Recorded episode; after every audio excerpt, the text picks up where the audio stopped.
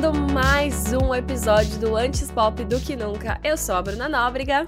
Eu sou o Tuco Almeida e acho melhor vocês já se prepararem para talvez o maior episódio deste podcast, porque hoje a gente vai falar sobre a regravação do álbum Red da Taylor Swift que saiu essa semana. Esse episódio já é tudo pra mim, porque o álbum tem simplesmente nada mais nada menos que 30 faixas. Gente, bora começar isso logo porque tem muita coisa.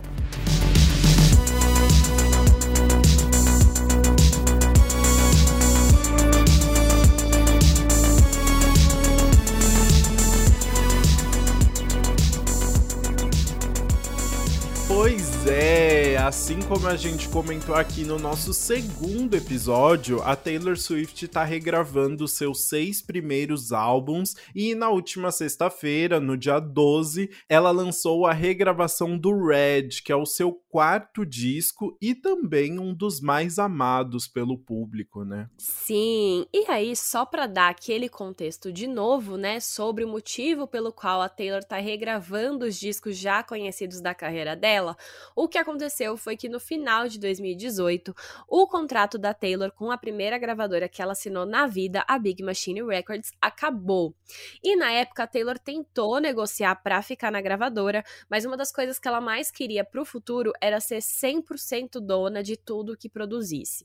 E ela não conseguiu isso nas tentativas de acordo com a Big Machine, e por isso ela saiu da gravadora e foi para Universal Music, que é onde ela tá hoje, por onde ela lançou é, Lover, Folklore e Evermore. Exatamente. Na época ela até contou que foi triste se distanciar da Big Machine, né? Por ter sido a primeira gravadora dela, que ela estava desde o começo da carreira e onde ela produziu os seis primeiros álbuns, né? Mas ela tinha uma relação muito boa ainda com o dono da gravadora, o Scott Borchetta. Então tava, ela estava confiante de que ainda ficaria muito próxima da sua música antiga. Mas no meio de 2019, o Scott Scott Borchetta vendeu a Big Machine Records para o Scooter Brown, que é o empresário de Demi Lovato, Justin Bieber e Ariana Grande. Só que assim, o Scooter fez parte, por exemplo, do print de uma ligação entre o Justin Bieber e o Kanye West, em que eles zoavam a Taylor em 2016. Ele também era um empresário do Kanye quando o rapper lançou Famous, né, a música que ele chama a Taylor de vadia e que causou toda a polêmica na época. E não só a música, o clipe também de Famous, né, que mostrava a Taylor pelada num, no, naquelas estátuas que ele construiu que eram, tipo, idênticas às pessoas.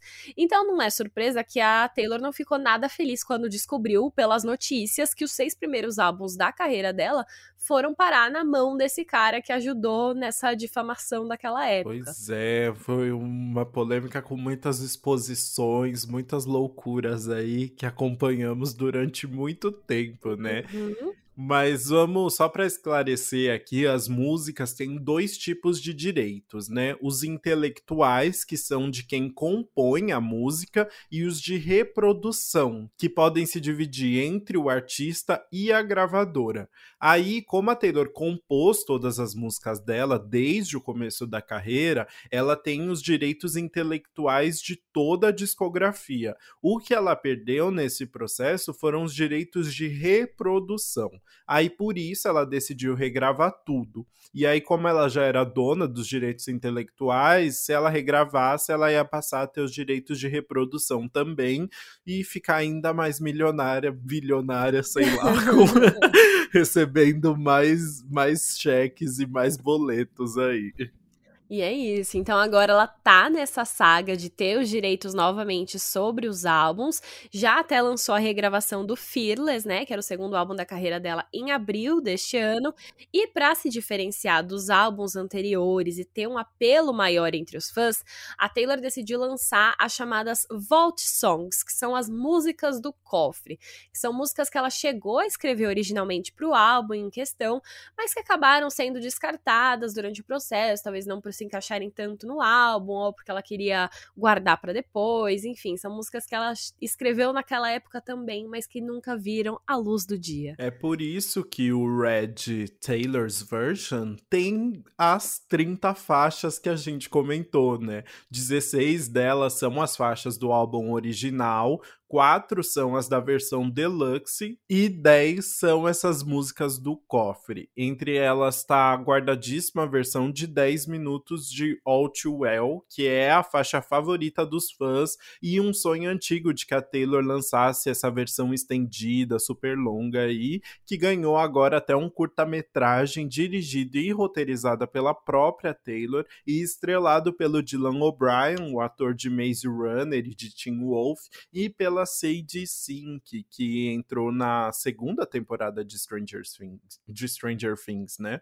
Uhum. E é legal porque os dois ainda são super fãs da Taylor. A Sadie supostamente namora o irmão do Joe Alvin, né? Então ela é cunhadinha da Taylor. Ficou tudo em família.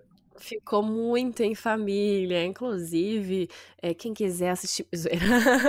ah, é, já fa faz aí. Bruna fez um vídeo maravilhoso reagindo ao Outwell e contando todos os detalhes, descobrindo easter eggs aí. Assistam no canal do YouTube dela. eu ia puxar esse assunto porque no vídeo eu descubro que tem mais coisas em família ali dentro. É então é verdade. Vai ser, vai ser legal. Boa, boa. Sobre os bastidores, entre os compositores desse álbum, já daquela época, tem o Dan Wilson, que trabalhou, por exemplo, em Someone Like You da Adele. A Liz Rose, que trabalhou com a Taylor no primeiro álbum dela e no Fearless também o Max Martin, que a gente já comentou aqui, que trabalhou com a Ariana Grande, The Weeknd e Britney Spears, e o Shell Beck, que é um super parceiro do Max Martin e também já trabalhou com a Taylor nos outros próximos álbuns dela, como o 1989 e o Reputation. Já na produção, a Taylor chamou alguns produtores que trabalharam com ela na época e também para faixas novas, como os já conhecidos aí, o Aaron Dessner do The National e o queridinho de alguns, por outros, Jack Antonoff, que são aí os outros dois nomes por trás do Folklore e do Evermore também. De modo geral, as faixas já conhecidas ganharam só instrumentos bem mais marcados e até mais cristalinos nas músicas pra gente conseguir reconhecer melhor eles ali, e a voz dela mais madura, né? Mas ela tentou manter a essência das músicas, principalmente porque ela quer que a gente escute este esta versão do álbum, não quer mais que escute a versão versão que agora tá com o Scooter Brown, que na verdade nem é mais do Scooter Brown, a gravadora já foi vendida de novo. Mas também porque o Red é conhecido por marcar a transição da Taylor do country pro pop. Esse foi o último álbum dela classificado como country antes dela mudar definitivamente pro pop com 1989.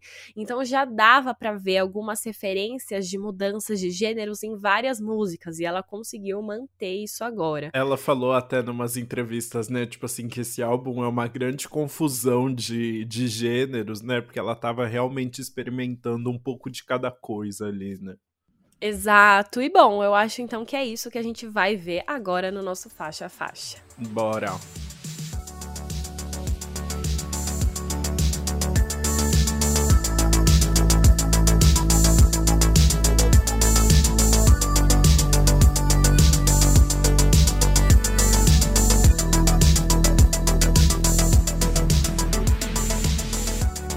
O álbum abre então com State of Grace, uma música com uma bateria e uma guitarra que aparecem dessa vez com uma mais marcadas, né? E acaba ficando até um pouco mais animada que a versão original, né? Apesar de ser bem semelhante, a gente consegue sentir uma diferencinha de tom aí, né? Sim, porque State of Grace, de forma geral, ela tem uma vibe meio matéria, assim, tipo, tá introduzindo o que esse álbum vai falar, que são esses sentimentos relacionados ao amor, e ela traz uma vibe de, tipo, tá contando essa história com uma, umas coisas mais Uh.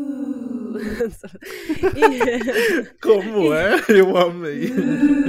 Aí você tem que ver o movimento do corpo enquanto eu ah, falo. Tá. Mas enfim, essa música fala sobre todos os sentimentos que estão envolvidos em se apaixonar, né? Então ela fala, por exemplo, tanto sobre as coisas boas, como você chega e minha armadura cai, atravessa a sala como uma bola de canhão, até as ruins, nós nos apaixonamos até machucar ou sangrar ou sumir no tempo. É legal essa música abrir o álbum, porque ela justamente reúne tudo isso que ela vai destrinchar. Essa música reúne músicas desde músicas bem fofas e românticas e ingênuas, até músicas completamente despedaçadas, assim, né? Então essa música tenta reunir tudo que ela vai trazer aí pra frente, né? Exato. Então o resumo dela é: eu nunca vi que isso ia acontecer e nunca mais serei a mesma. Tipo, você, pega de surpresa aí no relacionamento.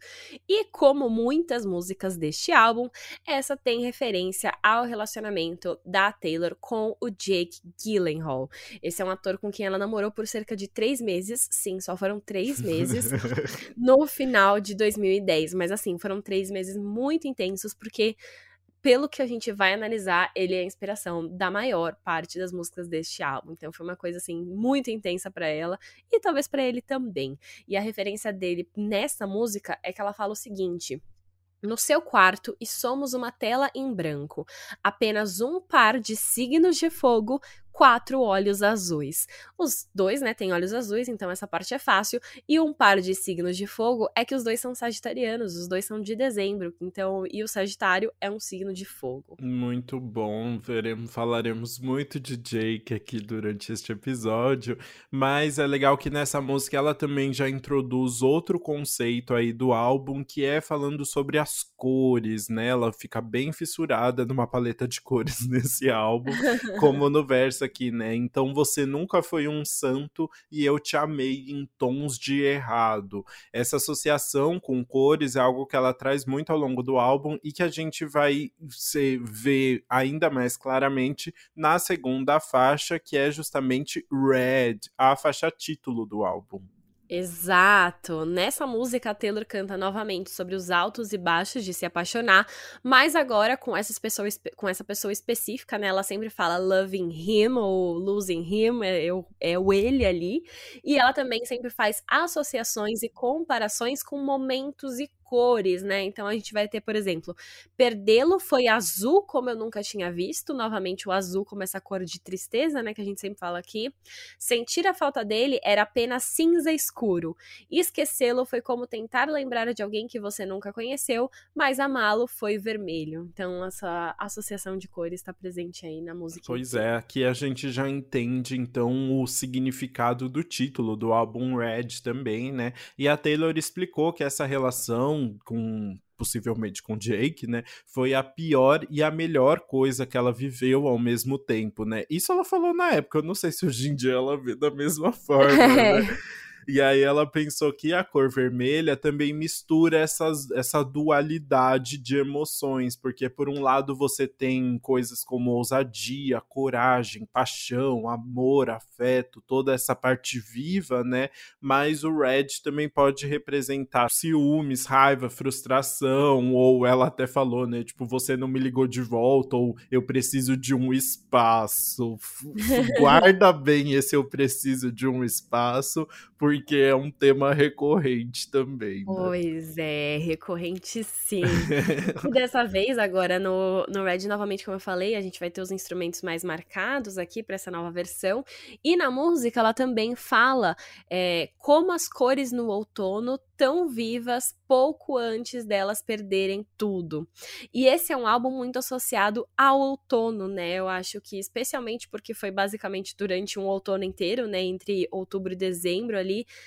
que a Taylor namorou o Jake. Então, várias músicas têm referências às cores do outono, as folhas caindo. É basicamente um quatro estações de Sandy Júnior.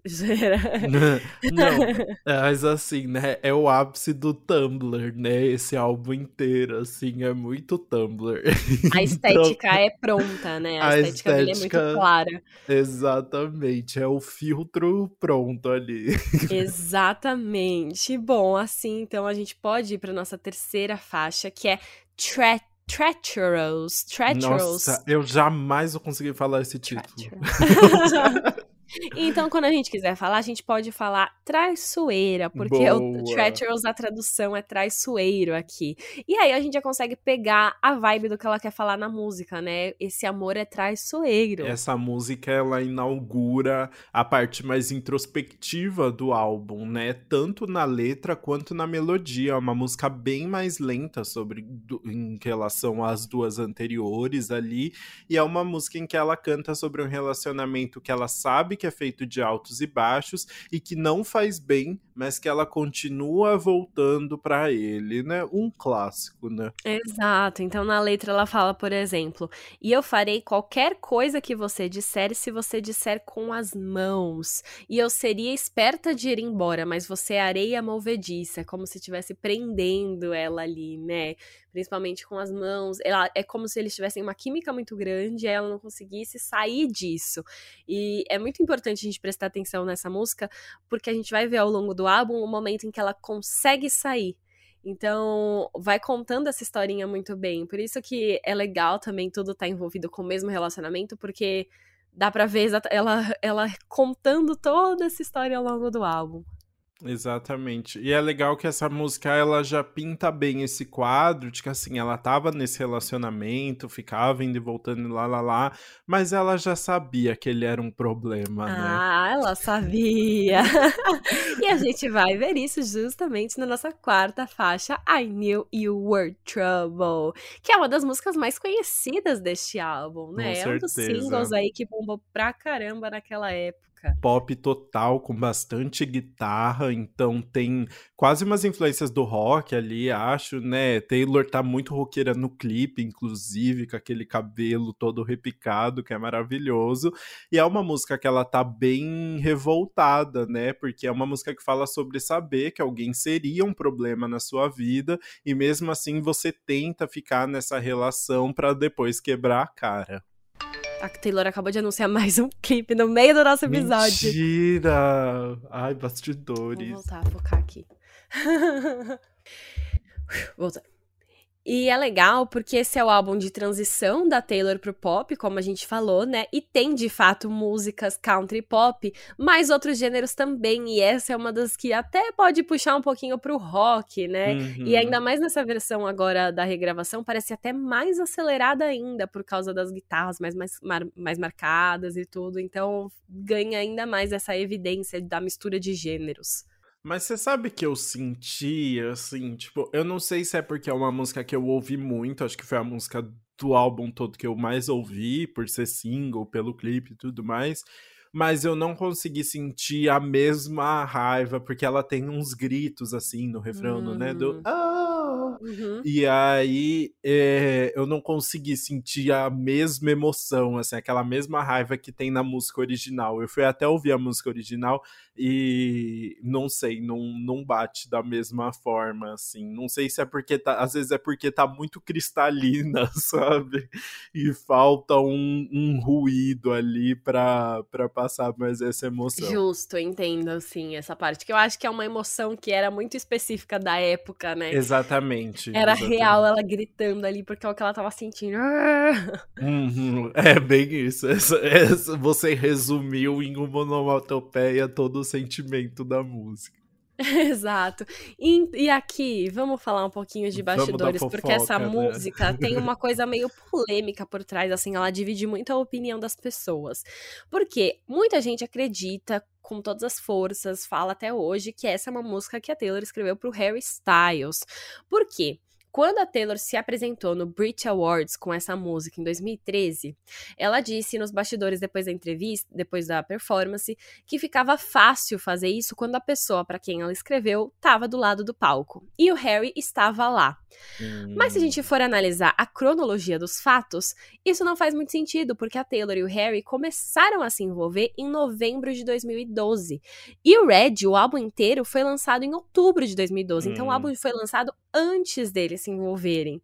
Então, eu acho que esse é um caso que ela escreveu a música pensando em outro cara, mas aí depois acabou associando a ele também e conseguiu trazer esse sentimento.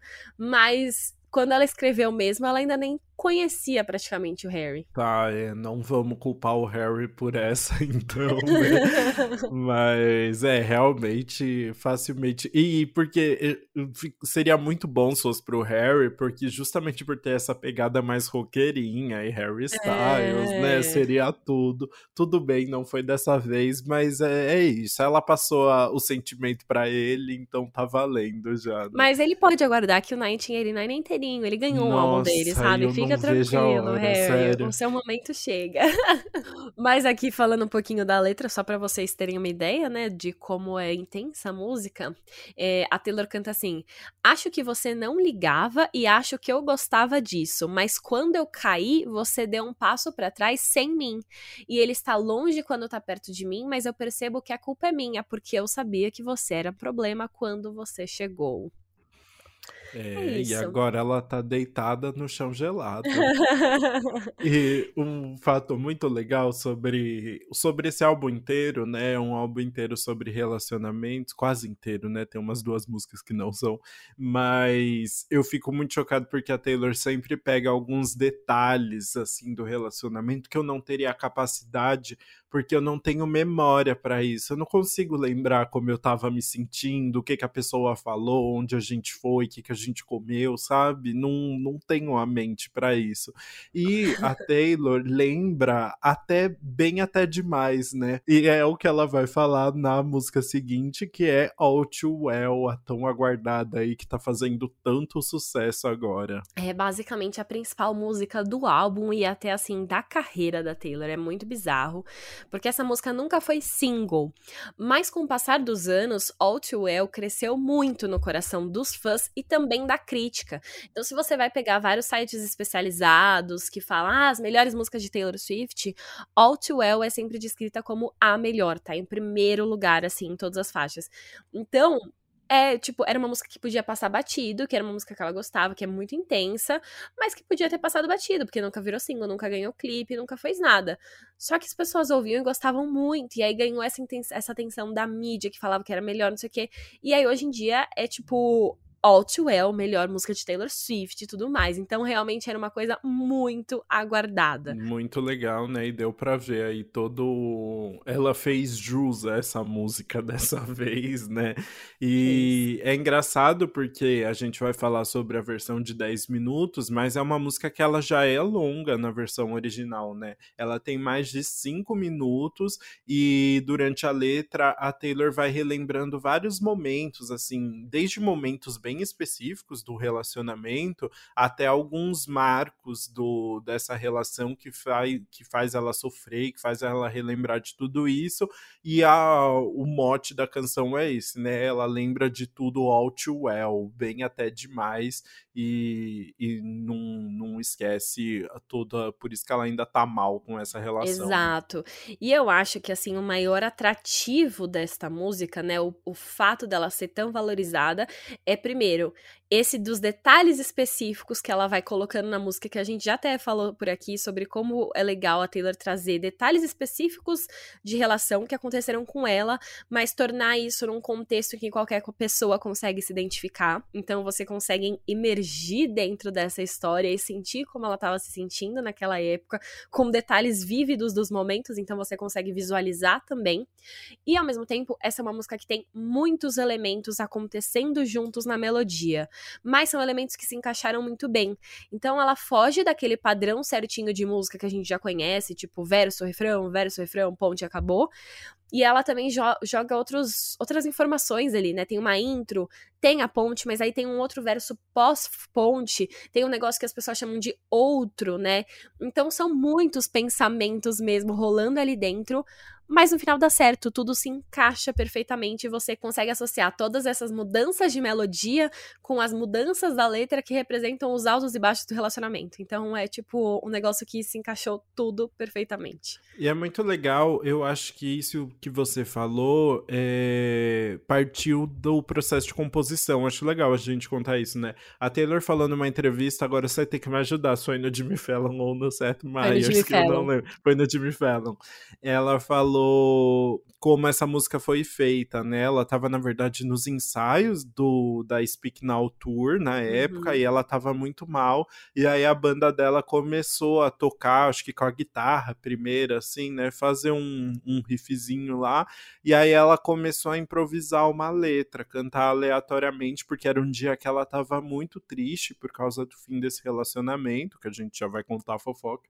Uhum. E, e aí eles ficaram uns 10, 15 minutos minutos fazendo essa música e foi isso. Ela foi soltando tudo que ela estava sentindo e criando aleatoriamente. E aí, a partir disso, depois ela fez os cortes para se tornar uma música de cinco minutos, mas é uma, um processo muito diferente, né? Do, de, tipo, sentar e escrever uma música, ou pegar uma guitarra e só escrever uma música, né? Ela tava ali com um monte de gente, com uma banda formada, e começou a cantar aleatoriamente. Acho que por isso que tem esse formato tão fora do padrão, mas que funcionou super, né? Ela podia fazer isso mais vezes, eu acho acho. Exato, podia muito. E aí depois tem a, a grande parte do final, que é a mãe dela tava assistindo a cena e depois acabou e ela falou assim: pelo amor de Deus, alguém gravou isso, né? Por favor.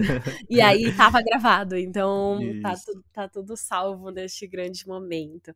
E aí agora a gente pode falar da fofoca, né? Porque Outwell é a representação da música do Jake Gyllenhaal, coitado, o cara deve estar tá com a orelha vermelha ardendo. Nossa, tá red, tá bem red essa tá orelha red. dele. Porque essa é a música que as pessoas acreditam ser 100% pro Jake. É, por toda a descrição que ela faz dos eventos e pelo fato fato da gente saber que eles viveram esse relacionamento bem na época ali, no finalzinho de 2010, e que foi dois relacionamentos, ela só teve dois relacionamentos públicos é, naquela época, né, entre o Speak Now e o Red, e, e, aí teve esse negócio do Jake, então as pessoas conseguiram associar para ele. Mas tem outras evidências também, por exemplo, ela fala na música que ela deixou o cachecol, né, na casa da irmã dele.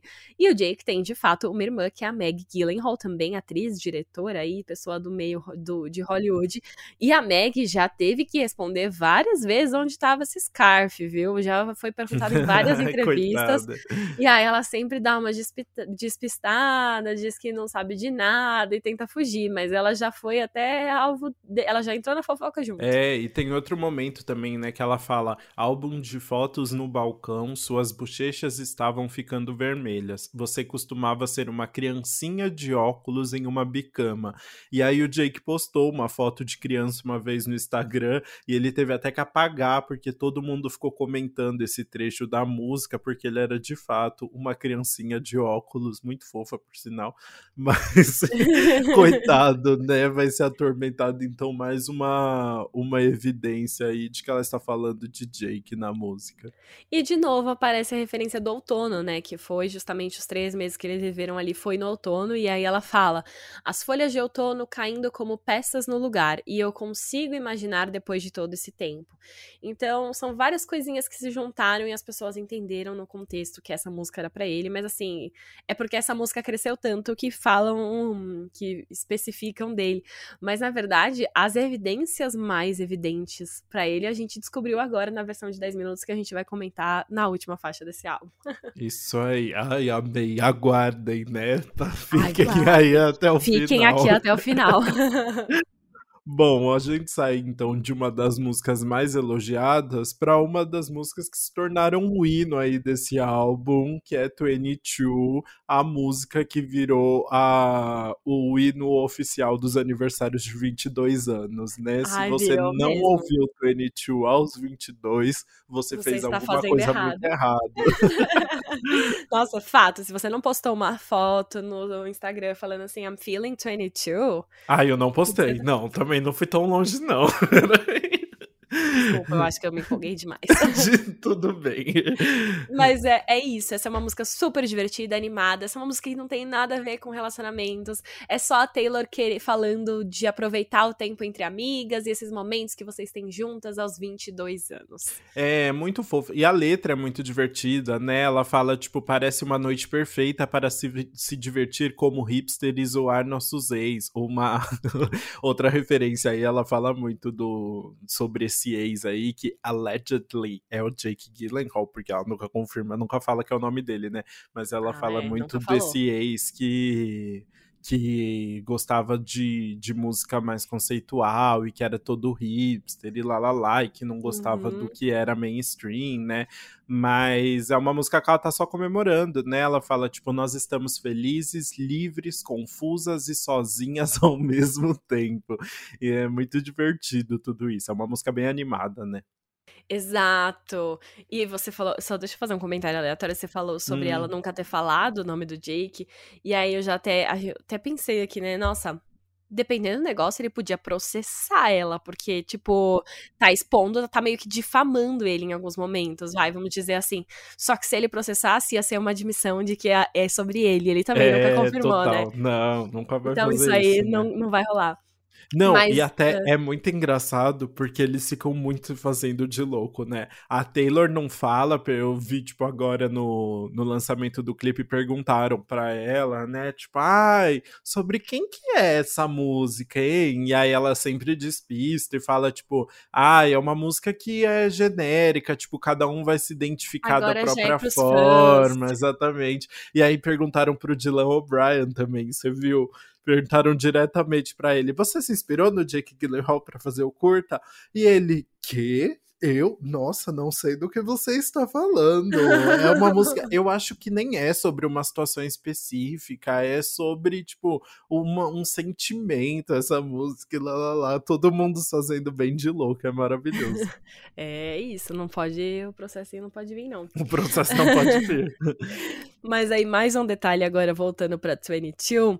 No encarte do álbum original, a Taylor fazia bastante isso, né? Desde o começo do, do primeiro álbum dela, ela escrevia todas as letras das músicas em letras minúsculas. E aí ela colocava algumas letras maiúsculas ali no meio, que se os fãs juntassem, formavam uma palavra. E aí, em 22, a mensagem secreta que tinha ali na letra falava o nome de várias amigas da Taylor que inspiraram essas músicas. E entre as amigas estavam ninguém mais, ninguém menos que Selena Gomez e Diana Agron, que é a Queen de Glee. Uhum. Ela também estava aí como uma das melhores amigas da Taylor nessa época. Inventando o feminismo, né? É isso, não, é total, sobre... sororidade. sororidade. Ai, amo. Bora pra próxima faixa, então, que é I Almost Do, uma outra música aí que é queridinha pelos fãs, né? E é essa música, a Taylor já falou sobre ela, né? Ela falou: essa é uma música que eu escrevi sobre o conflito que você sente quando você quer aceitar alguém de volta e você quer dar mais uma chance, mas sabe que não pode. E não pode porque você sabe que vai doer profundamente passar por isso de novo. Então você está sentada ali se perguntando onde ele está e esperando que ele esteja pensando em você e quase pegando um telefone para ligar, mas você não pode. Acho que eu precisei escrever essa música para não ligar para a pessoa de fato. Escrever essa música foi o que eu fiz em vez de pegar o telefone. Muito bom. Muito né? forte, né? E na letra ela fala exatamente isso, com uma melodia bem de balada, que quase parece um lamento mesmo, né? Ela fala: "Eu apenas queria te falar que exige tudo de mim não te ligar. Eu queria que eu pudesse correr para você e espero que você saiba que cada vez que eu não ligo, eu quase ligo. Bem, uma letra bem Manu Gavassi essa, né? É.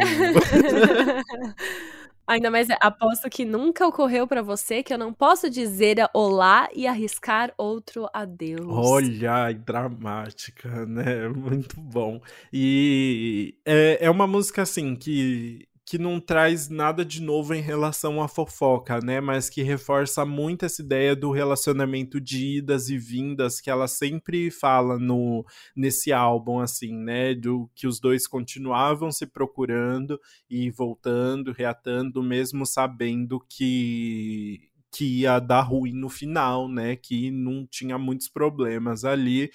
Mas aí um dia a Taylor se tocou, né? É isso. No momento, assim, agora ela falou: não posso ligar, não posso ligar. E agora ela tá determinada a não reatar. E isso nos leva à nossa próxima música, que é nós nunca, nunca, nunca, nunca vamos voltar. a nossa oitava faixa, que é We Are Never Ever Getting Back Together. Ai, uma música perfeita. Esse foi o primeiro single do álbum todo e fala sobre dar aquele ponto final no relacionamento de idas e vindas, né? E é isso, esse é o refrão, né? Nós nunca, nunca, nunca, nunca, nunca vamos voltar. É perfeito. é muito bom, né? É, e ela fala na letra, por exemplo, né? Eu lembro quando nós terminamos a primeira vez, porque não nos víamos há um mês, porque você disse que precisava de espaço. Lembra quando a gente estava falando sobre a letra do Red e a Taylor disse que uma das emoções ruins era era eu preciso de espaço, novamente aqui voltando para a gente entender que ela tá falando de fato do mesmo relacionamento aqui. É muito bom essa música porque ela é toda irônica, né? A música mais irônica do álbum, assim. Né? Total. E eu adoro a Taylor irônica. Ela canta essa música de forma muito engraçada, né? Tipo, uhum. toda meio zoando. O clipe é divertidíssimo, super colorido também, muito bem feito. E aí ela fica tem uma parte até que ela imita como o cara fala com ela quando ele liga, né? Porque ele pede para voltar. Aí ela é. canta, né? Aí você volta e diz: Baby, eu sinto sua falta e prometo que vou mudar. Confia em mim. Lembra como isso durou um dia? É tudo muito irônicozinho, assim. Eu uhum. adoro a parte do você vai falar para os seus amigos falarem com os meus amigos pra gente. É tudo perfeito, sério. Essa música é maravilhosa. É muito boa, ganhou um clipe maravilhoso na época que foi filmado todo em um take só, assim. Ai, e... é em um take? Eu não sabia. É, tudo muito tudo. chique. E foi realmente, né? Foi a, o primeiro single e essa música é bem popzinha ali, né? Uhum. E as pessoas já uhum. pararam e falaram: Eita, que, que, que tá vindo nesse álbum aí? Porque Exatamente. tá vindo uma coisa diferente. E, e aqui tem mais um detalhe que a gente você, eu vou falar pra gente guardar para o futuro, porque ela fala como essa pessoa sobre o relacionamento fazia ela se sentir inferior. Então ela falava assim: você se escondia e encontrar sua paz de espírito com algum álbum indie que é muito mais legal hum. que o meu. Hum. Novamente ironizando, porque ele falava que o, os outros álbuns eram muito mais legais que o dela. E isso também vai ser um tema recorrente em várias músicas. Tipo, ela sempre traz algum ponto de que que ele ignorava dela, o que ele desprezava ou inferiorizava. Tem a música, tem o fato de ela não ser tão engraçada, enfim, guarda aí essa, essa informação porque vai vir mais. É muito difícil porque ela fala de uma forma muito irônica e tal, e parece até que ela tá se repetindo, né, às vezes nesse álbum, mas dá para ver pelas entrevistas que foi algo bem marcante, que ela começou realmente a duvidar sobre o próprio trabalho por causa uhum. dos comentários que esse cara fazia, né? Então justifica muito toda essa revolta e essa vontade de falar sobre isso, né? Exatamente. E aí é até engraçado, porque agora a gente vai para nossa nona faixa, que é Stay, Stay, Stay, que é uma música divertida, que fala. que muda completamente o tom e fala sobre um relacionamento que tudo é mais leve e que mesmo com as brigas dá certo. E aí você fica pensando, ué, mudou? O que que tá acontecendo aqui? e na verdade, é tudo imaginação de Taylor Swift. Era o que ela queria que fosse verdade. Hum, faz sentido. É muito bom, porque, né, We Are Never Getting Back Together, ela tá falando never, never, ever, ever, ever vai voltar. e agora ela tá falando fica, fica, fica, fica, pelo amor de Deus, né? É muito legal essa dualidade, né? É, mas ao mesmo tempo eu acho engraçado We Are Never Getting Back Together, essa música mais divertida divertidinha, engraçadinha. E aí, Stay, Stay, Stay começa em um tom quase infantil, né? Que me lembrou, assim, tipo, hum. uma trilha sonora de, de, de DIY, DIY do YouTube, assim, sabe? Achei meio infantil mesmo. Não, eu não curto tanto. Acho sei lá, propaganda da Fisher Price. ah, eu acho muito divertida essa música. E aí a gente sabe que é uma coisa meio idealizada pela Taylor, porque no encarte, né, quando eu falei daquelas mensagens escondidas que ela coloca lá, nessa música específica a Taylor escreveu: "Sonhando acordada sobre um amor real", hum. mostrando de fato que ela não se inspirou por ninguém específico, e sim no que ela queria viver, mas que não acontecia de verdade. Pois é, na faixa ela fala, né? Tenho quase certeza que nós quase terminamos na noite passada. Eu joguei meu celular pela sala em você. Eu estava esperando uma virada de eventos dramática, mas você ficou. Então, tipo, é muito da cabeça dela, né? Teve uma briga gigantesca, mas ele ficou e agora tá tudo bem. Exato. E ela também fala que isso vem de traumas passados. Então, na letra ela fala assim: Antes de você, eu só saí com pegadores pagadores autoindulgentes que descontavam todos os problemas em mim. Mas você carrega minhas compras e agora eu estou sempre rindo. E eu te amo porque você não me deu escolha a não ser ficar. Então, realmente, é esse relacionamento dos sonhos dela, em que ele pega os traumas e fala: Não, tá tudo bem, eu não vou ser igual a essas pessoas. É, mas acaba, não sei, para mim não rola assim essa música. Eu acho que acaba ficando num, num, único tom, que é esse tom muito coloridinho, meio inocente, sabe? Eu não vejo essa essa virada de ser tudo uma ilusão dela tão clara na, na música. Acho que fica, não sei, acaba não, não ficando tão profunda quanto eu acho que é a proposta original. Aí você vai fazer, sabe o quê? Pegar hum. depois essa música, ir pra ponte e ouvir aqui, ó, absorvendo as palavras. Hum. All those times that you didn't leave, it's been occurring to me. I'd like to hang out with you for my whole life. Stay. A Taylor vai tirar os, o, esse podcast do A gente vai ser derrubado. o boleto vai chegar aí na sua casa. Não, não deixa inteira, não. Deixa só um trechinho, né? Não vamos arriscar. Mas eu Mas... gosto de profundidade, como na faixa seguinte, que é The Last Time, o feat com o Gary Lightbody. Nossa, é um sobrenome muito profundo, Lightbody. Light não, não sei como... Essa sim é dramática. Essa sim é dramática. Gary Lightbody, para quem não conhece, ele é o cantor e vocalista do Snow Patrol, a banda. E é um dueto que meio que vai contar as duas partes dessa história de idas e vindas. Então, ele tá indo para casa dela pedir desculpas e pedir para voltar, e ela descreve como ela tá recebendo ele, né? Então ela fala: "Você tá na minha porta assim como todas as vezes antes. Você veste a sua melhor desculpa, mas eu estava lá para assistir você ir embora. Então é uma, um conflito ali entre eles. E agora ela tá falando: ó, essa é a última vez que você vai me pedir isso, basicamente. Exatamente, né? Ela tá dando esse ultimato, né? Essa é a última vez que eu estou te perguntando isso. Por que você quebra meu coração em um piscar de olhos? Ela tá bem de saco cheio, né? We are never getting back together. É, eu acho que é tipo, essa foi a última vez antes do We are never getting back together, Boa, sabe? faz sentido. Eu acho que, tipo, ela deu esse ultimato e aí ele não cumpriu. E aí ela falou, ok, então agora we are never getting back together.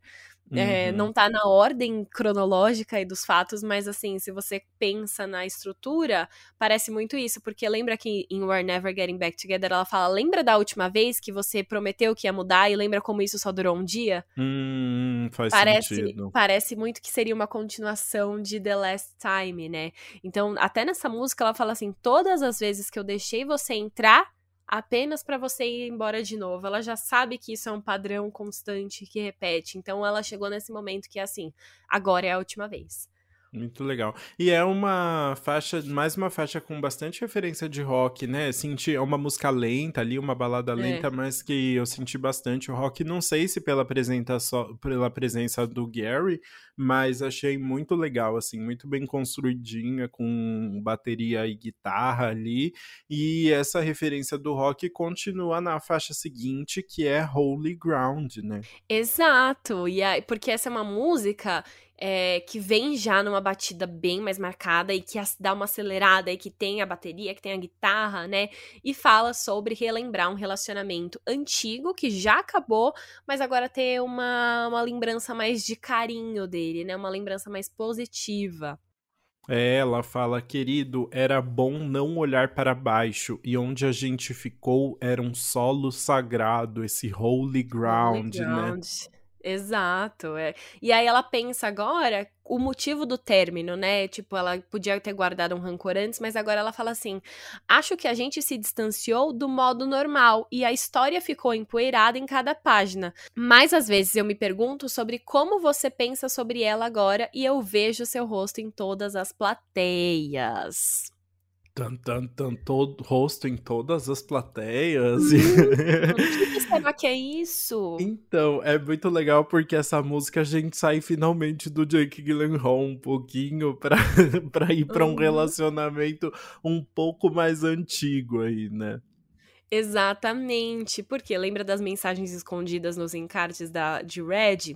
A mensagem escondida de, Rolling, de Holy Ground é quando você foi ao show em SD. E aí as pessoas inferiram que essa música seria sobre o Joe Jonas, porque ele foi visto no show dela em San Diego na Speak Now Tour. Hum. Então, eu acho que o fato dele ter ido nesse show dela deu um gatilho para ela escrever essa música e, tipo, finalmente aceitar, não, agora acabou, tá tudo bem, faz muito tempo que a gente teve esse relacionamento, não, tá, não acabou tão bem, mas eu acho que tá tá tudo bem.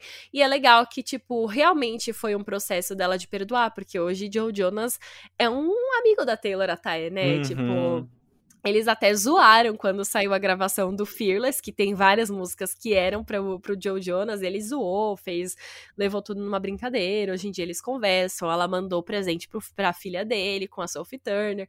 Então é um dos relacionamentos que teve um fim agora mais saudável da Taylor, acho. Exatamente. É, não, acho que sim, né? Foi o que se safou mais aí dessa história toda, né? As pessoas nem estão mais com raiva dele, né? Pelo menos. Exato, não, passou. Joe Jonas agora tá tudo bem. Bom, bora para a próxima faixa então, que na verdade são três adjetivos, né? Sad, beautiful, tragic. tragic. Já deixando tão triste, lindo e trágico, deixando já bem claro que não é uma música para pessoas fracas. Não, não, é uma música intensa, com uma letra, assim, bem poética até, né? E é, e é legal como ela se encaixa na melodia, porque é uma música quase acústica, né? Muito focada na voz da Taylor, com instrumentos atrás, assim, mas é muito focado na voz dela, por isso que ganha essa parte até meio poética, que combina tudo com a letra. Exato, a Taylor explicou que escreveu essa música sobre uma relação que tinha acabado muitos meses antes, e aí o sentimento em relação a ela não era mais de tristeza ou de raiva, era só um sentimento de perda. Então ela pensou nisso como um amor triste, lindo e trágico. Exato. E aí depois na letra ela explica também por que acabou e tipo fica relembrando tudo o que aconteceu para explicar porque ela acha esse relacionamento triste, lindo e trágico, né?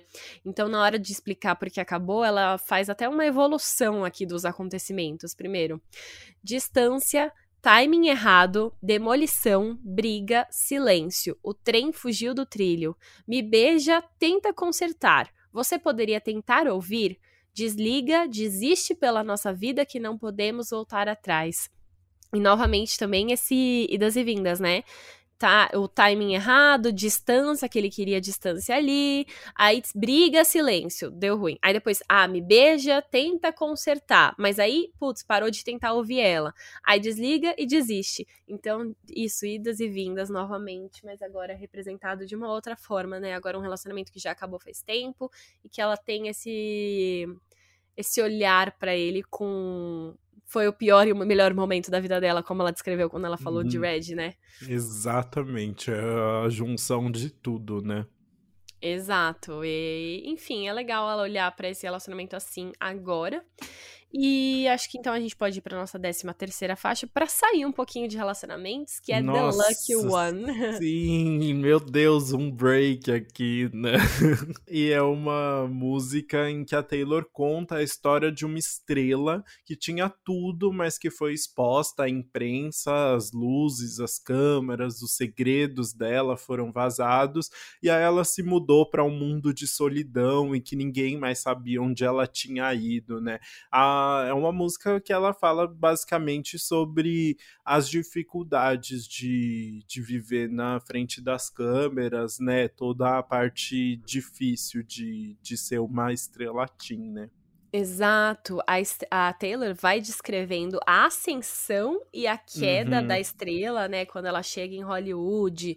Aí, tipo, fala: ah, você é nova na cidade, com um nome. E aí você tá buscando a fama e vai dando tudo certo. Só que aí depois, quando ela fica famosa, vem as consequências disso, né? É, é legal porque ela fala tudo isso com a ironia de que as pessoas ficam falando que você é a sortuda, the lucky one, né? Uhum. Assim, e na verdade você você, tipo, tá sofrendo um monte também. Exato, ela fala isso, seu amante nas páginas nem te conhece, então, novamente, como a imprensa vem fazendo, né? Uhum. E aí, por último, a Taylor fala assim: agora, é, alguns anos depois, eu cheguei aqui e as pessoas ainda estão contando a lenda de como você desapareceu.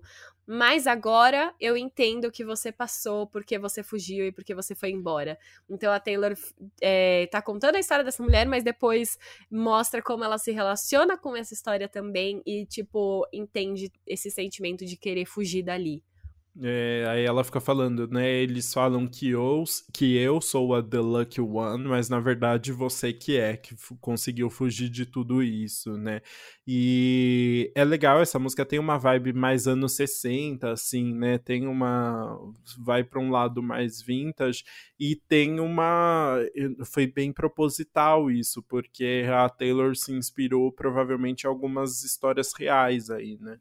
Exato, tem rumores de que a música foi inspirada assim por várias estrelas, como a Johnny Mitchell ou King Wild, e a Kim especificamente se tornou paisagista e combina com a letra que a Taylor fala: "Dizem que você comprou um monte de terra em algum lugar e escolheu um jardim de rosas em vez do Madison Square, né? Madison Square é aquela casa de shows e arena super famosa de Nova York, que é Madison Square Garden que chama. Então, um jardim é. de rosas em vez de, do Madison Square Square Garden, que Garden é jardim, então. E eu fiquei eu fiquei muito travado nesse verso, porque Jardim de Rosas é Rose Garden, né? Eu falei, gente, mas tem um estádio chamado Rose Garden, né? E não, tem o Rose Bowl, né? Que é na, ali em Los Angeles também. E é, aí eu fiquei muito tempo tentando entender, sério. E, na verdade era só o literal mesmo. Ela escolheu um é. Jardim de Rosas de verdade Exatamente. em vez do estádio, né? É Exatamente. muito bom esse trocadilho de palavras que a Taylor usa. E ela fala justamente, enfim, sobre essa ideia de estrelato e sobre como ela tá se sentindo perdida.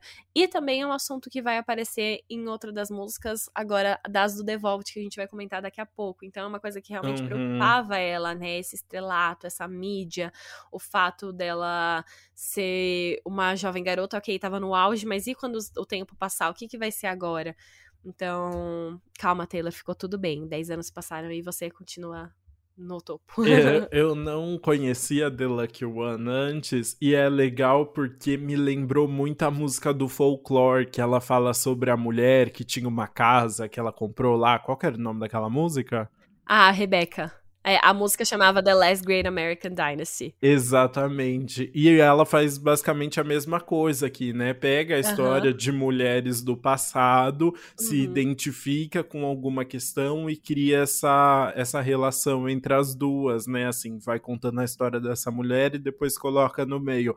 Ela faz a mesma brincadeira. Então Taylor já tá fazendo isso, ó, desde o Red já tudo, é muito bom.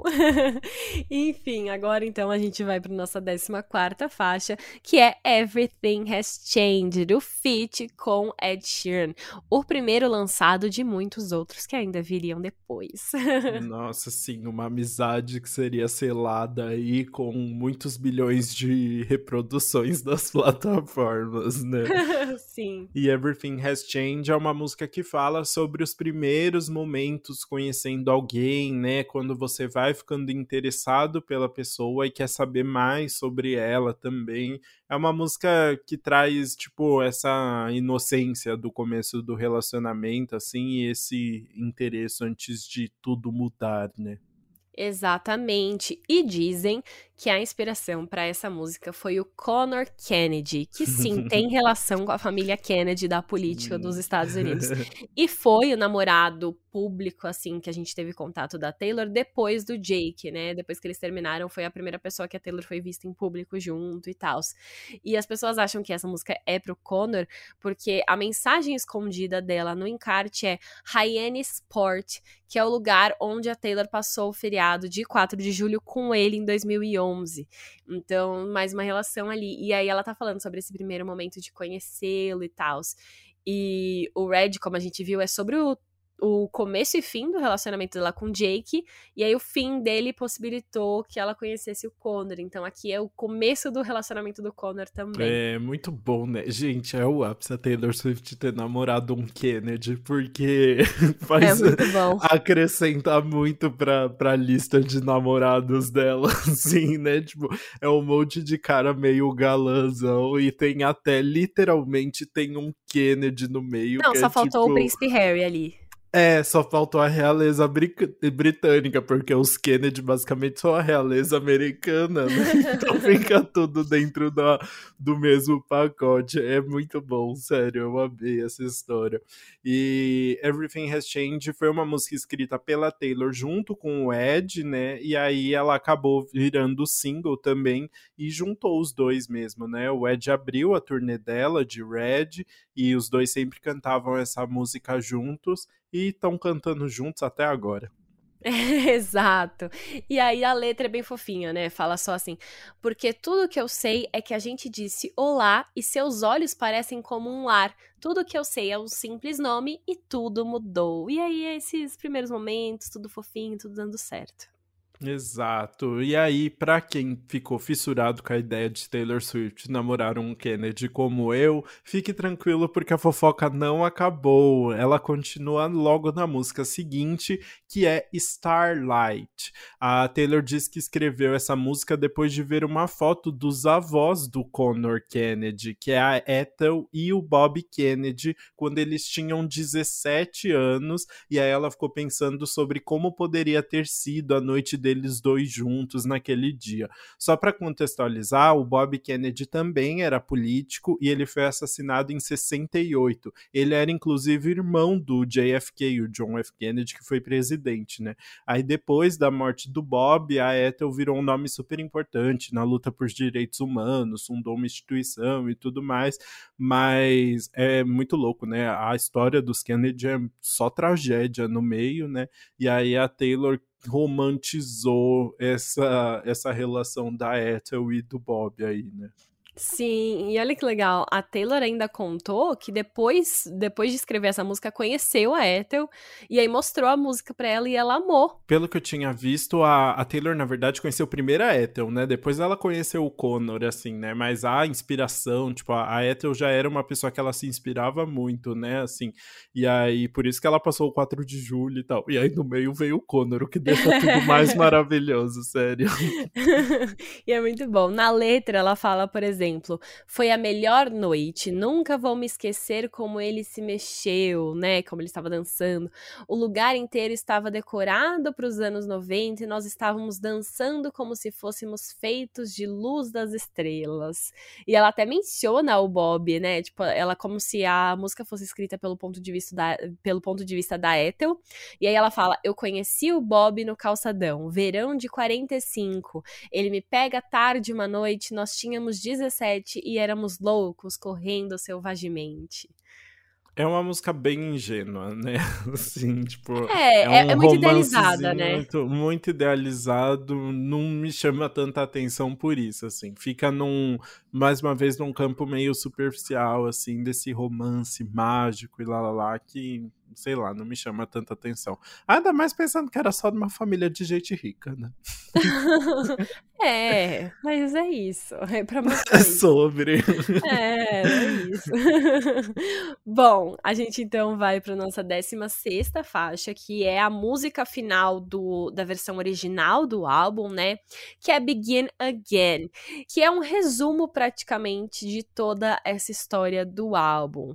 Porque a Taylor fala sobre como está recomeçando uma relação, né? Então é basicamente sobre como foi conhecer o Connor, como foi importante para ela, especialmente pensando em tudo que ela estava acostumada com o relacionamento anterior, provavelmente com o Jake. É, é, muito legal, né? Porque ela começa a música falando que ela tá se arrumando para um date e lembrando de, e lembrando de tudo que o ex não gostava nela, né? E que causava muito desconforto. Então ela fala, tipo, Dei um longo suspiro no espelho. Ele não gostava quando eu usava salto alto, mas eu gosto. Fecho a porta e coloco meus fones de ouvido. Ele sempre dizia que não gostava dessa música, mas eu gosto. Inclusive, essa cena do fone de ouvido tem no curta de All Too Well também, né? Uhum. Mas aí é ela meio que, tipo, é, lembrando, tentando resgatar tudo que ela gosta e que foi colocado em dúvida vida durante esse relacionamento quase que abusivo mesmo, assim, é. né? Porque fez ela se duvidar de muita coisa, né? Total, e Begin Again é muito isso, né? Tipo, é, ele sempre dizia que não gostava dessa música. Novamente, tipo, os gostos de músicas dele, os, o indie era muito superior, né? E aí, aqui ela descreve sobre como esse cara fez coisas que são consideradas comuns, mas que ela ficou, tipo, que são consideradas, tipo, que é considerada normal num primeiro date, né? Num momento ali, e que ela ficou impressionada, porque ela não tinha vivido isso no relacionamento anterior, né? Então ela, ele, ela fala que o cara chegou até antes do horário combinado e ela tava esperando ele chegar atrasado. Ela fala que ele puxou a cadeira para ela sentar. E aí ela fala que ele deu risada das piadas dela, porque o outro, o outro cara né? não achava ela engraçada. E que ela fica surpresa que eles têm várias coisas em comum. Então, tipo, essas coisas simples que são normais num primeiro date, para ela foram muito importantes, porque era uma coisa que ela não tinha mais antes. É, ela resume tudo isso nos versos que deixam isso bem claro, né? Quando ela fala: Eu passei os últimos oito meses pensando que tudo que o amor fazia era quebrar, queimar e acabar. Mas numa quarta-feira, num café, eu assisti isso começar de novo, begin again. Então é uma forma muito fofa de, de terminar esse álbum original, né? Trazendo essa mensagem de esperança, de cura, né? Total, nossa, eu amo como essa música fecha o álbum, resumindo a história e mostrando, tá, passou, eu passei por tudo isso, foi muito difícil, eu sofri pra caramba, foram três meses muito intensos, mas mesmo assim eu consigo recomeçar aqui, entende? Então uhum. eu acho muito legal passar essa imagem pra, essa mensagem para fechar o álbum.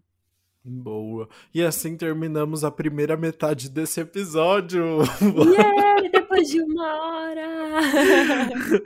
Bora, então agora a gente entra nas músicas que vieram na versão deluxe do álbum, né? Começando por The Moment I Knew. Exato. E essa é uma música muito importante pra gente entender várias outras da Taylor. Essa é uma música que ela descreve o aniversário de 21 anos dela e fala que ela tava esperando muito, muito ansiosamente o boy que prometeu que ia estar tá lá hum. e ele não vai e acabou com a comemoração de 21 anos dela. E a gente tem que lembrar que a Taylor fez 21 anos é, em dezembro de 2010 época em que ela ainda estava com Jake Gyllenhaal. Então, essa é mais uma evidência de que todo relacionamento aí é sobre isso. Tem até essa cena no curta de Walt Well 10 minutos também, né? Ela comemorando o aniversário de 21 anos ali e ele não tá lá. Ai, é muito triste, né? Eu acho que não tem coisa mais frustrante. Já aconteceu com você, já aconteceu comigo, de eu ficar esperando uma pessoa no, no aniversário e a pessoa não aparecer. É bem oh. triste. Não façam isso, tá? Vão no aniversário, não custa. E é a, ela canta, né? E foi como em câmera lenta, ali, parada no meu vestido de festa, em um batom vermelho, sem ninguém para impressionar.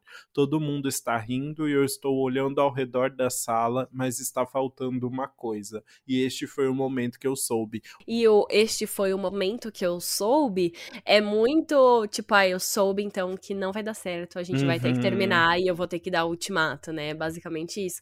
E é uma música assim, meu, que dá dó, porque é, um, é você sabe, você falou, né? É um sentimento muito ruim de você estar tá esperando alguém num momento tão especial para você e não conseguir aproveitar. E dá para ver o quanto ela sofreu, né? Na letra ela fala: "O que você diz quando as lágrimas estão descendo pelo seu rosto na frente de todo mundo que você conhece? E o que você faz quando a pessoa que mais importa para você é a única que não veio?" Então é todo esse sofrimento dela passando por isso. É uma música que você sente na melodia também, o tanto que ela tá sofrendo. Exato, né? Mas aí, aí termina então com essa decisão, né? Ela fala: Você me ligou depois e disse: Sinto muito que não consegui ir. E eu disse: Sinto muito também. E esse foi o momento que eu soube. We are never É isso. muito bom. Esse foi o momento que ela soube, então, que tudo acabou. Foi um ponto muito decisivo aí no relacionamento, esse aniversário de 21 anos. Eu acho que é até por isso que ela colocou também no curta, né? Que foi um, um dos momentos que tinha que ser representado ali, porque foi um ponto decisivo para ela. Exatamente. Melhor decisão que ela teve. Não sei, melhores decisões, porque ela terminou várias vezes, eles terminaram várias vezes, né? Mas foi importante esse momento aí, até porque se não fosse o término com Jake Gyllenhaal, a gente não teria o romance com Harry Styles, que também trouxe músicas maravilhosas, incluindo possivelmente a faixa seguinte, que é Come Back, três pontinhos, Be Here, uma música em que ela fala sobre um amor que tinha muito potencial, mas que já começa com muita distância entre os dois, o que dificulta tudo, né? Exato. E aí, por que, que a gente acha que pode ser pro Harry? Primeiro, essa é uma música da versão deluxe, né? Então talvez tenha vindo Deu aí tempo. um pouquinho depois, exato. Talvez tenha dado um tempo. E também porque não fala sobre o relacionamento de fato, fala sobre um começo que ela acha que tem potencial, mas essa distância pode atrapalhar. Então talvez eles tenham se conhecido antes de outubro, de novembro de 2011, né? Ou de 2012, novembro de 2012, que eles tinham. Talvez eles tenham se conhecido antes, mas não engataram um relacionamento de fato por causa dessa distância.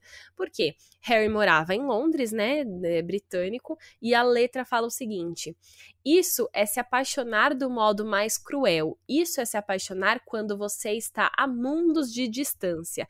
Em Nova York, esteja aqui, mas você está em Londres e eu me acabo porque não é justo que você não está por aqui. Ai, muito bom, né? Muito drama, eu adoro. E aí ela ainda fala, né? Um último beijo antes de você pegar seu voo, bem no momento em que eu estava prestes a me apaixonar. Eu disse para mim mesma para não me apegar, mas na minha mente eu repasso tudo mais rápido que o avião que te pegou. O drama, né? O drama. E aí depois ela fala: Eu não quero sentir tanto a sua falta assim. Volte, fique aqui. Está pedindo Come pra ele ficar. Que... Qual que é o signo da Taylor? Ela é sagitariana. Gente, tanto drama, né? Como pode? Ah, Tinha acabado de acontecer um menino já ali, tava né? aí. não, tem que ter um, um, drama maior, não é possível, né? Exato, não, tem que ter, tem que ter. Mas Bom, ela tem um lado bem racional também, né? Exato, exato. Vamos então agora falar da nossa 19 faixa, Girl at Home, que é um lado bem racional de Taylor, porque essa é uma letra assim até ousada comparada com o resto do álbum, porque ela fala uhum. sobre um uhum. cara que pode estar tá dando em cima dela, mas ela pede para ele não fazer isso, porque todo mundo sabe que ele namora e ela não quer se envolver nessa polêmica. É muito legal, né? Ela e ela tipo explica por que que ela não vai pegar o cara que tá comprometido, né? Ela fala: "Eu nem conheço ela, tipo, a mulher do cara, né? Mas sinto uma responsabilidade de fazer o que é certo. E depois ela ainda já joga um shade, porque ela fala: seria uma boa proposta se eu fosse uma garota burra, mas querido, eu não sou a exceção de ninguém. E ainda fala: eu poderia seguir com isso se eu não tivesse sido como ela uma vez. Ou seja, já já fui traída, já traída. sei como é a, a, a, como é que funciona. E sororidade mais uma vez, Taylor Swift fazendo absolutamente tudo, né? Tudo. Ai, deixa eu falar mais uma coisa. Essa tem uma fofoca assim, zero comprovada, só as pessoas, hum. essa aí são só as pessoas jogando teorias, tá? Tá, eu mas já uma vou teoria. Acreditar, mas é. Não, não acre... é, não sei, são uma teoria. A teoria que eu mais ouço é que seria sobre, sabe quem? Quem? Zac Efron. mentira. Que na época estaria namorando Lily Collins, de Emily ah, em Paris. Mentira! E teve uma, um grande momento na época, acho que 2010, 2011, que eles estavam divulgando Lorax, que era um filme que os dois dublavam. E aí tinha um clima ali entre eles. Tem até uma entrevista da Ellen muito impactante que ela pergunta: E aí, vocês estão namorando? E aí eles falam: Não, não ah. e foi bem na época que o, o Zack também estava envolvido com Lily. Então as pessoas pensaram que talvez poderia ser, mas assim, é só essa aí é só teoria, não tem nada tão evidente como o Jake Gyllenhaal, por exemplo. Que loucura. Bom, a parte boa é que o Zack e a Lily Collins são super amigos até hoje, né? Eles estão sempre então, juntos. Então, não aconteceu nada mesmo. É, graças a Deus deu certo, né? Sim, e essa é uma das músicas que mais mudou na regravação. É até engraçado, ela ganhou um instrumental e uma produção completamente novas, com um som até mais eletropop que se aproxima do 1989. Hum. E aí a gente ficou pensando, eu fiquei pensando aqui, que provavelmente a Taylor queria que a música fosse assim, mas na época época a gravadora deve ter barrado, já que era pop demais para um álbum que teoricamente era country. Uhum. Então, e aí agora, como ela tá regravando, ela vai fazer o que ela quer, e aí ela deixou, deu uma mudada maior nessa produção.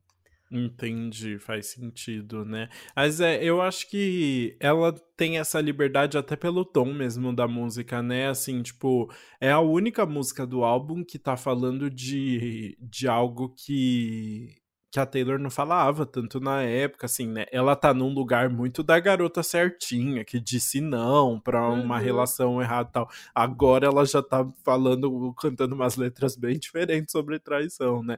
Mas ela tá falando de um cara que tá comprometido, que tá falando com ela, não é algo que aparece nas outras letras, que ela tá ali só dramatizando, tipo, só num, num romance muito triste, assim, né?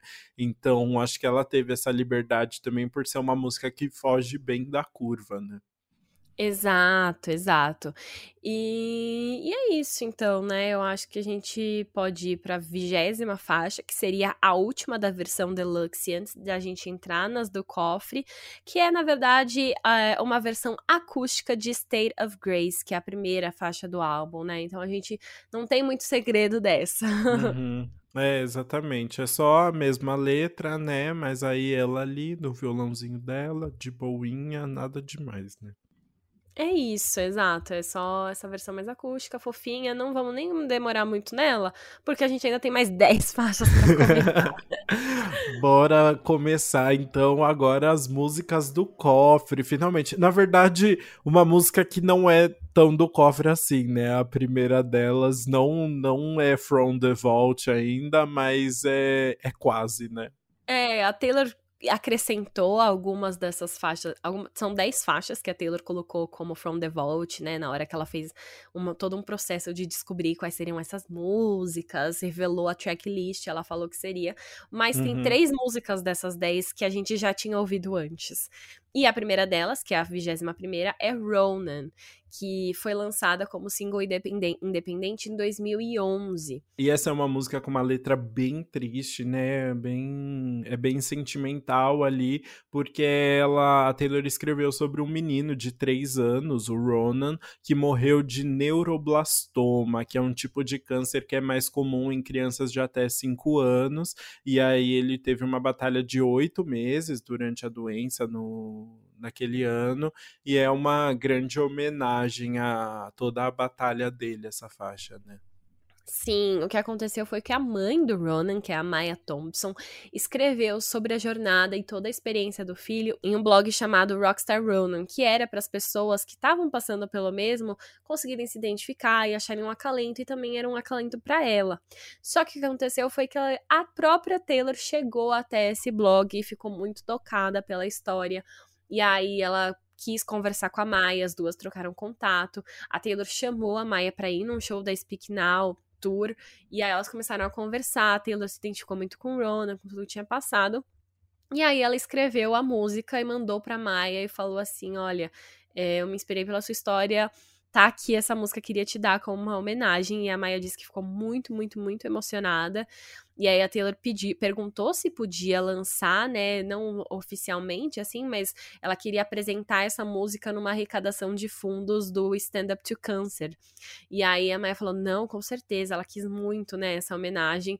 E aí deixou e aí a, a Taylor lançou oficialmente como um single independente e todos os lucros da música também foram para fundos de pesquisa de câncer e até para a própria fundação da família do Ronan que eles fundaram em nome do menino.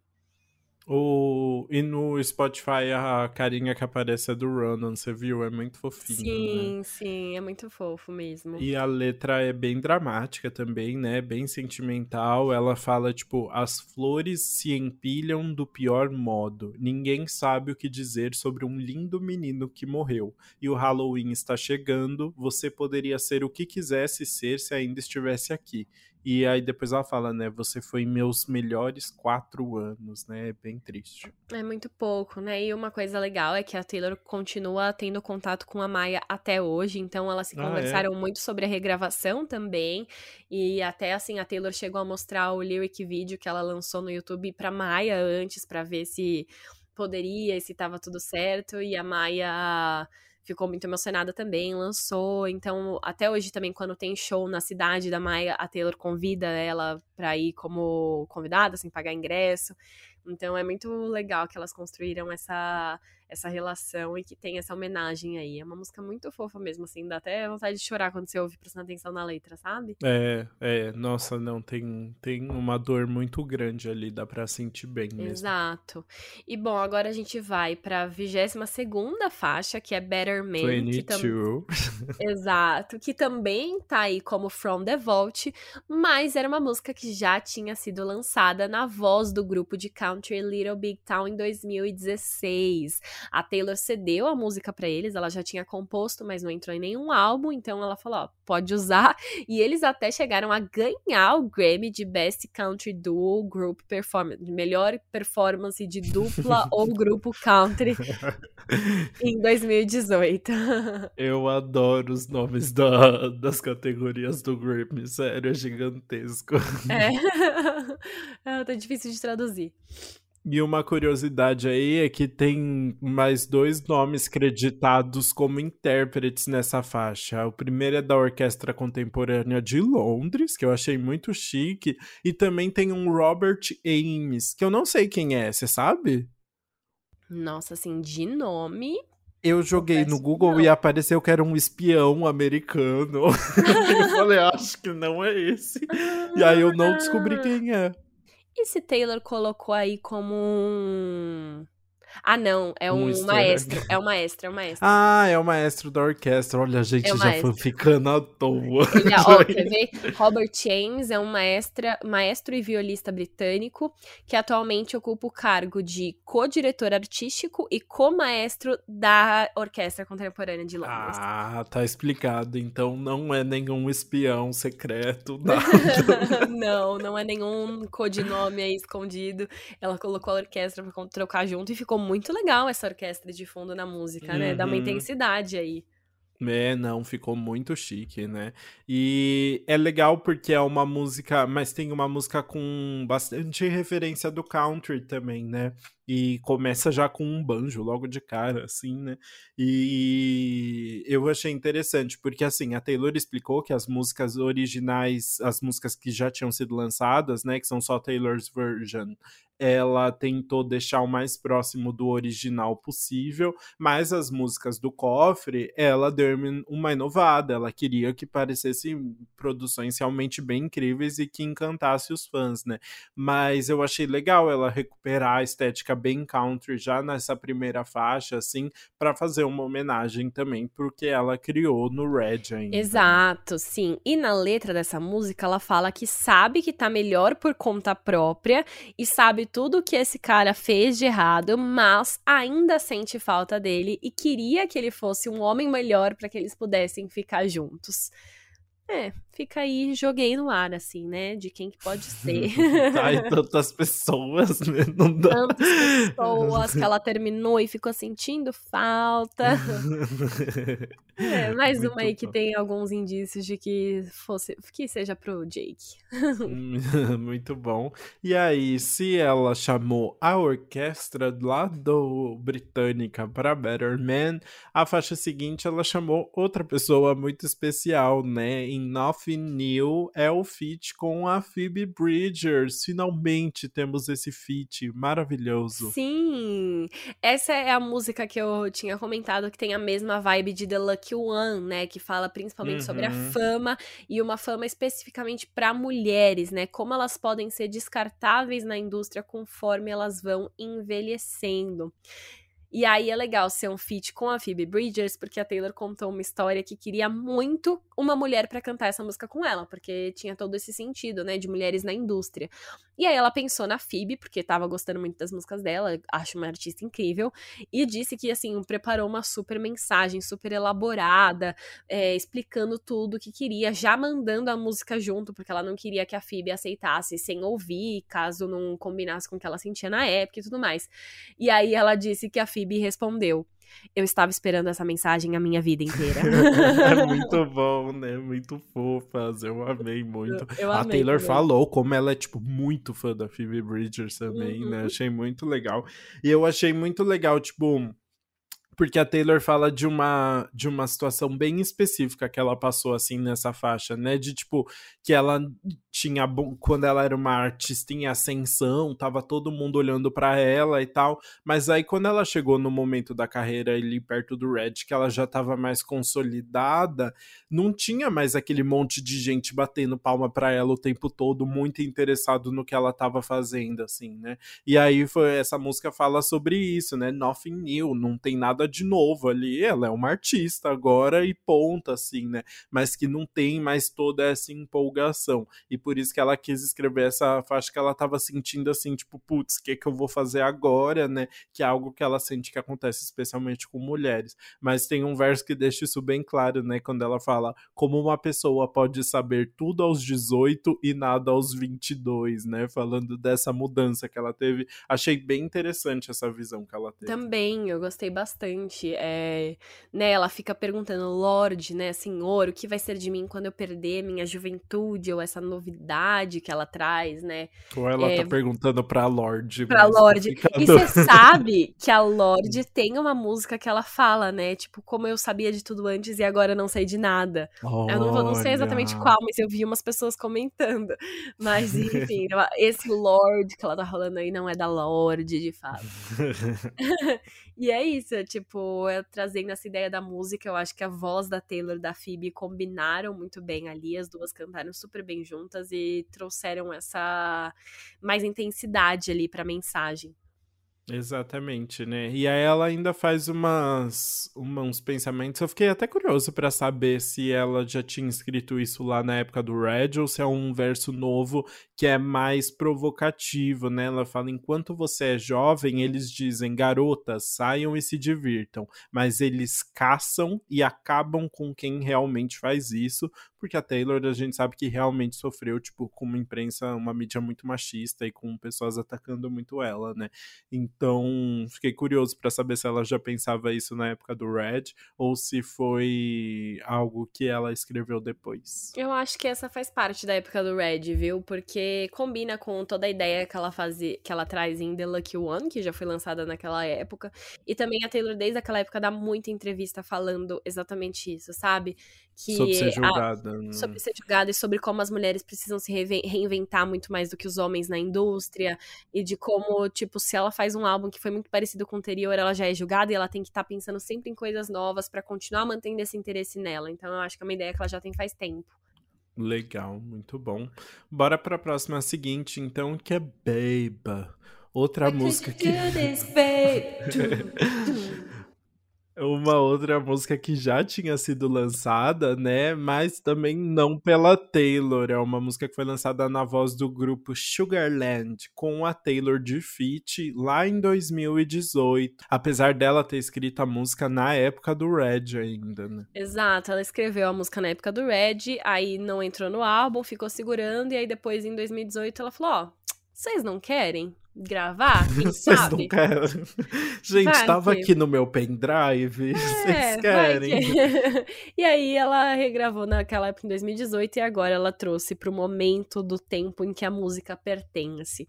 E é, é, engraçado porque essa letra, ela lembra que ela fala em Girl at Home que ela, é, que ela já foi a pessoa que foi traída? Hum, uhum. Nessa letra, ela fala o momento em que ela foi traída. Ah, veio a fofoca completa. Veio a fofoca.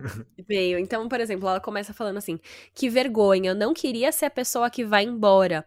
Grande erro, você quebrou a promessa mais doce que nunca deveria ter feito.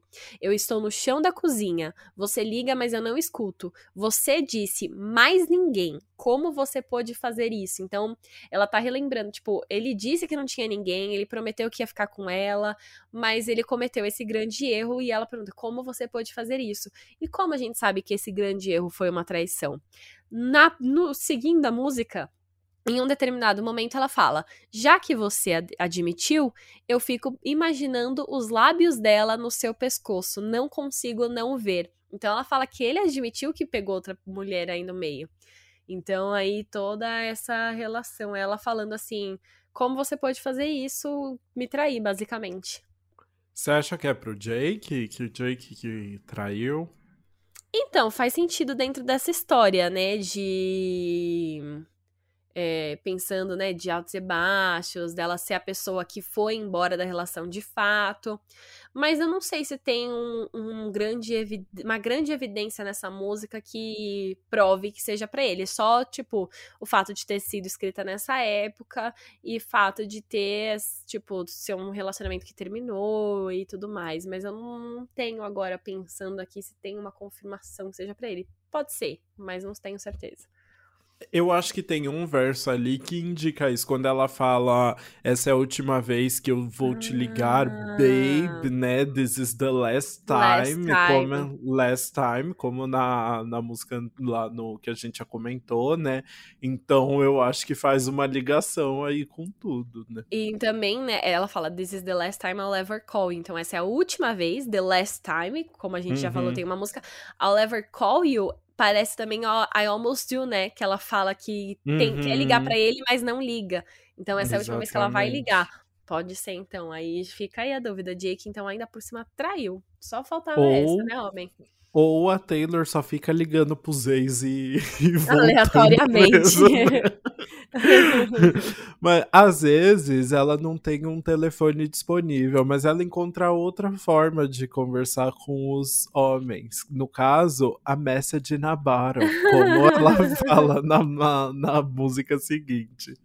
Exatamente. E essa é uma música que fala, né? Mensagem na garrafa. É, é, que, que, por que, que ela mandaria uma mensagem na garrafa para alguém?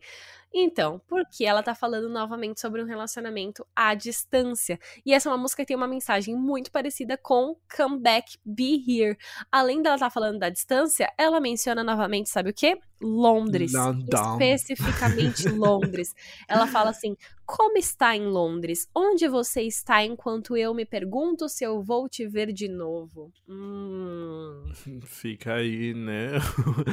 Harry, Harry, temos uma mensagem para você. Né? aí, é, basicamente é ela meio que lamentando de novo por essa relação à distância, né? Ela fala, tipo, agora você está tão distante, eu estou triste, me sentindo como como um rosto na multidão. Olha o rosto na multidão de novo, né? É. O... E aí ela também fala: Você poderia ser o cara que eu amo e eu poderia ser a pessoa que você sonha, mas mensagem numa garrafa é tudo que eu posso fazer. Parada aqui, esperando que chegue até você. Ai, olha, até rimou.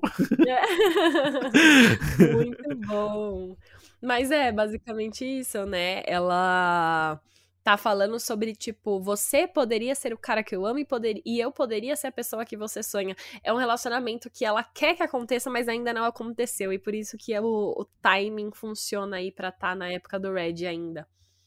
Exato. E aí eu achei interessante porque a produção dessa música é bem diferente do resto, assim, né? Tem uma batida mais eletrônica, que eu achei muito anos Verdade. 2000, assim. E aí fica até com tum, tum, tum, uhum. martelando no fundo, assim, bem...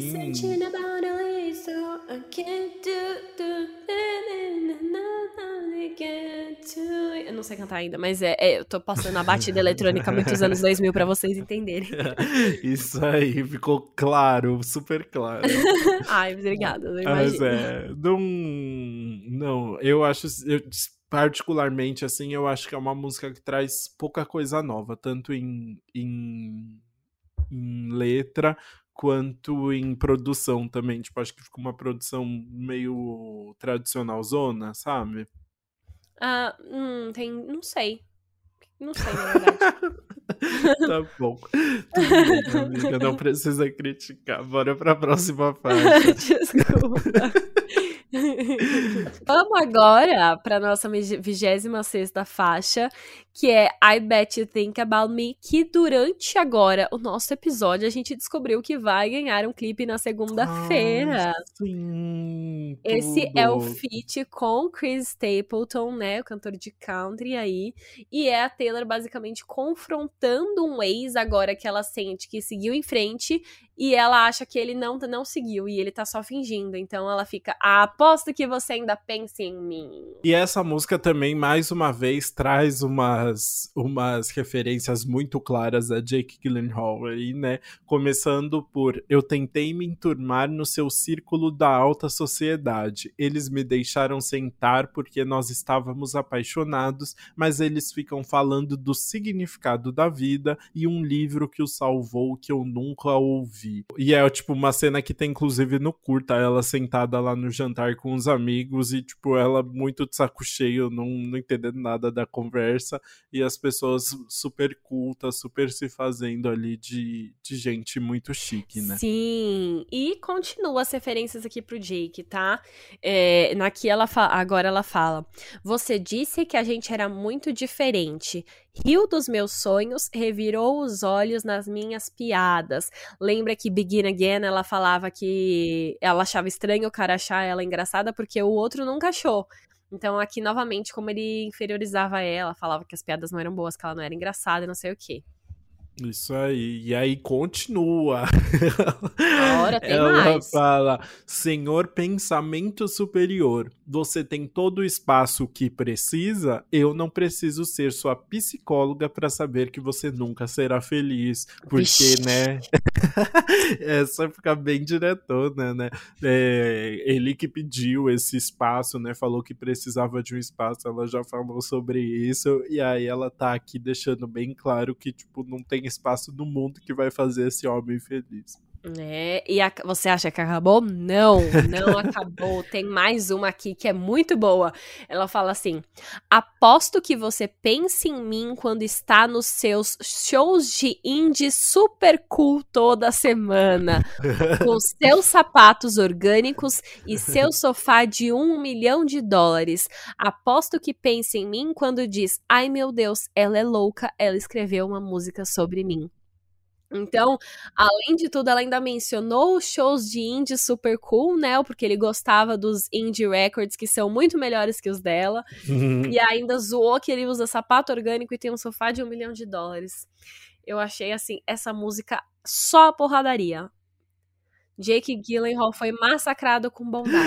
Sabe o que eu achei legal? Essa música, ela também tem várias referências do country. Tem tipo uma gaita, assim, de é. fundo bem marcadona. Ela tá cantando meio, tipo, de uma forma mais country, assim, tipo, abrindo, gesticulando bem. Uhum. E eu achei que pode ser proporcional para deixar bem claro essas raízes da fazenda que ela nasceu, que ela fala, né? Uhum. Pra contrastar com a ideia desse cara todo culto da alta sociedade e tal, e ela querendo enfatizar bem de onde ela veio, sabe?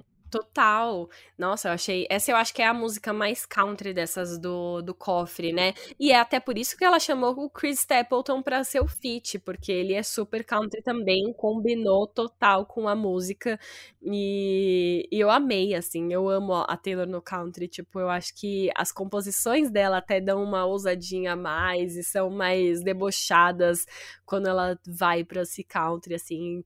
Então, ficou muito boa essa. E aí acabou a ironia na faixa seguinte, que é Forever Winter, uma balada em que ela fala sobre os traumas do cara e como isso afetou a relação dos dois também, né? Nossa, sim, essa é uma música até meio sombria, assim, porque, tipo, ela fala real dos traumas dele, como isso faz mal. Então ele fala: ele parece bem a maior parte do tempo, forçando sorrisos e aquelas falas de não se preocupa. A risada dele é uma sinfonia, mas quando as luzes se apagam é difícil de respirar.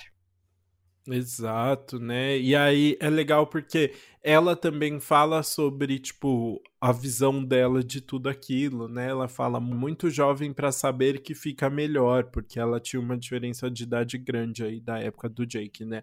E eu serei o sol de verão para você para sempre, tipo, contrastando com esse Forever Winter dele e também achando que ela poderia dar uma sustentação aí para esse relacionamento, tipo, ela que iria curar essa, essas questões dele, né?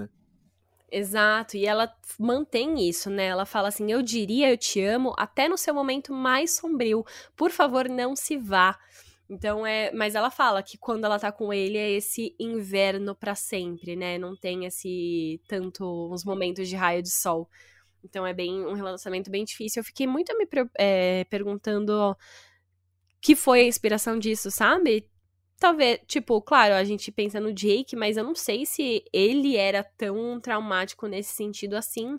Essa eu fiquei pensando numa relação bem mais tensa, mas não consigo imaginar as referências. Ai, amiga, eu achei, tipo, que aquela cena do curta que o Jake desce do carro e começa a ter uma crise brigando no telefone com alguém hum. e, tipo, ela tá só vendo aquilo e sem saber o que fazer, sem saber como reagir, ele sendo super grosso, jogando a chave do carro no chão, né, assim, eu achei bem essa cena, assim, esse cara, tipo, que tá passando por um monte de coisa, que é essa pessoa, tipo, que tem várias questões e ela sem saber o que fazer, achando que pode resolver esses problemas, quando, tipo, são questões dele que não tinha nada a ver com ela, mas que acabava super afetando a relação, sabe?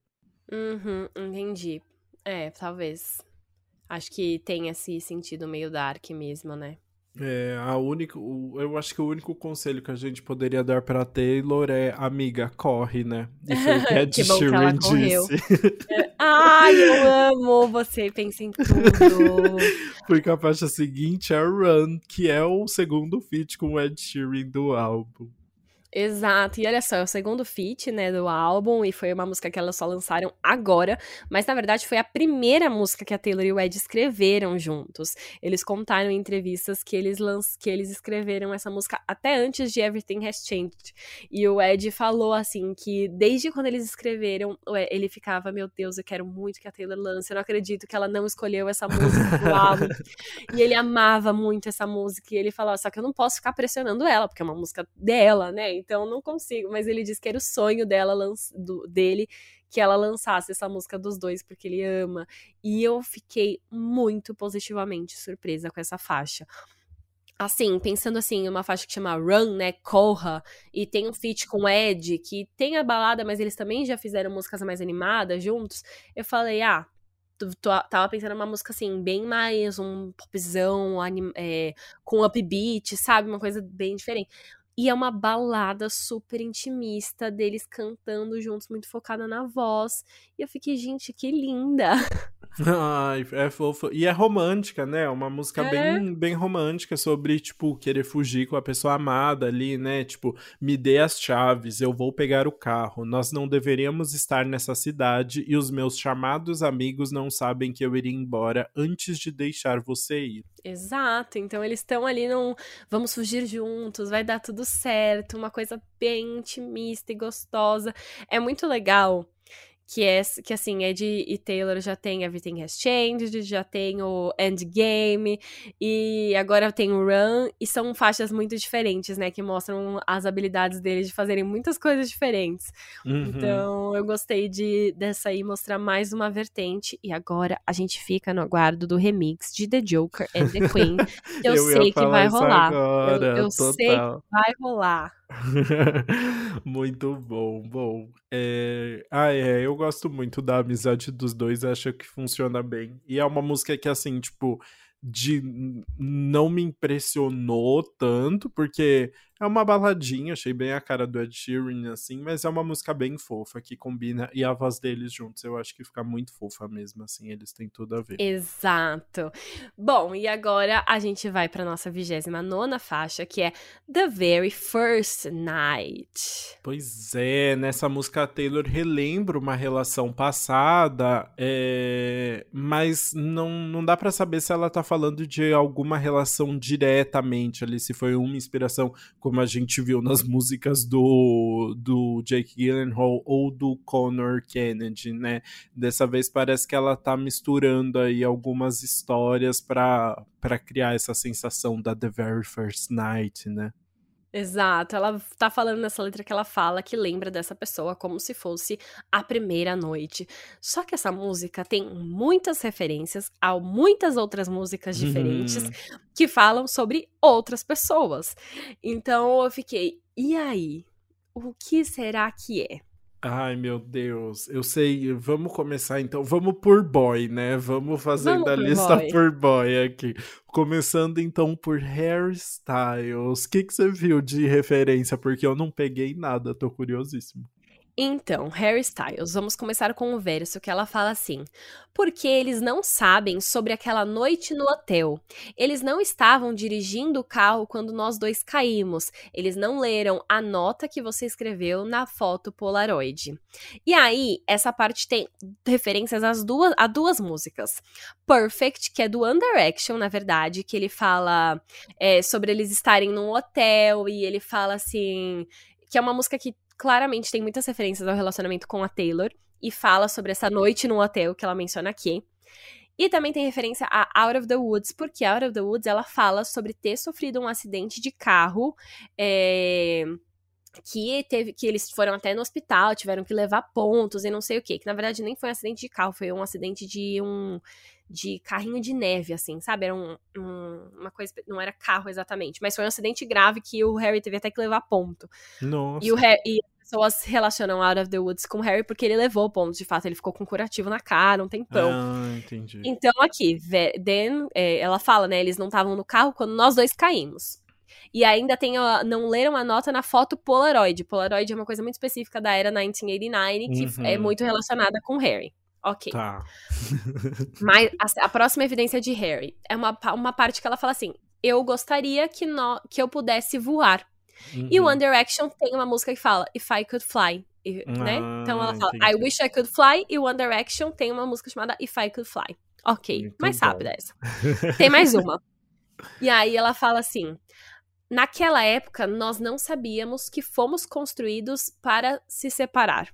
Que é, então, back then we didn't know we were built to fall apart. In Out of the Woods, que é essa música que eu já comentei, que é uma do 1989, que foi escrita para o Harry, ela fala: We were built to fall apart, then fall back together. Na... Ah.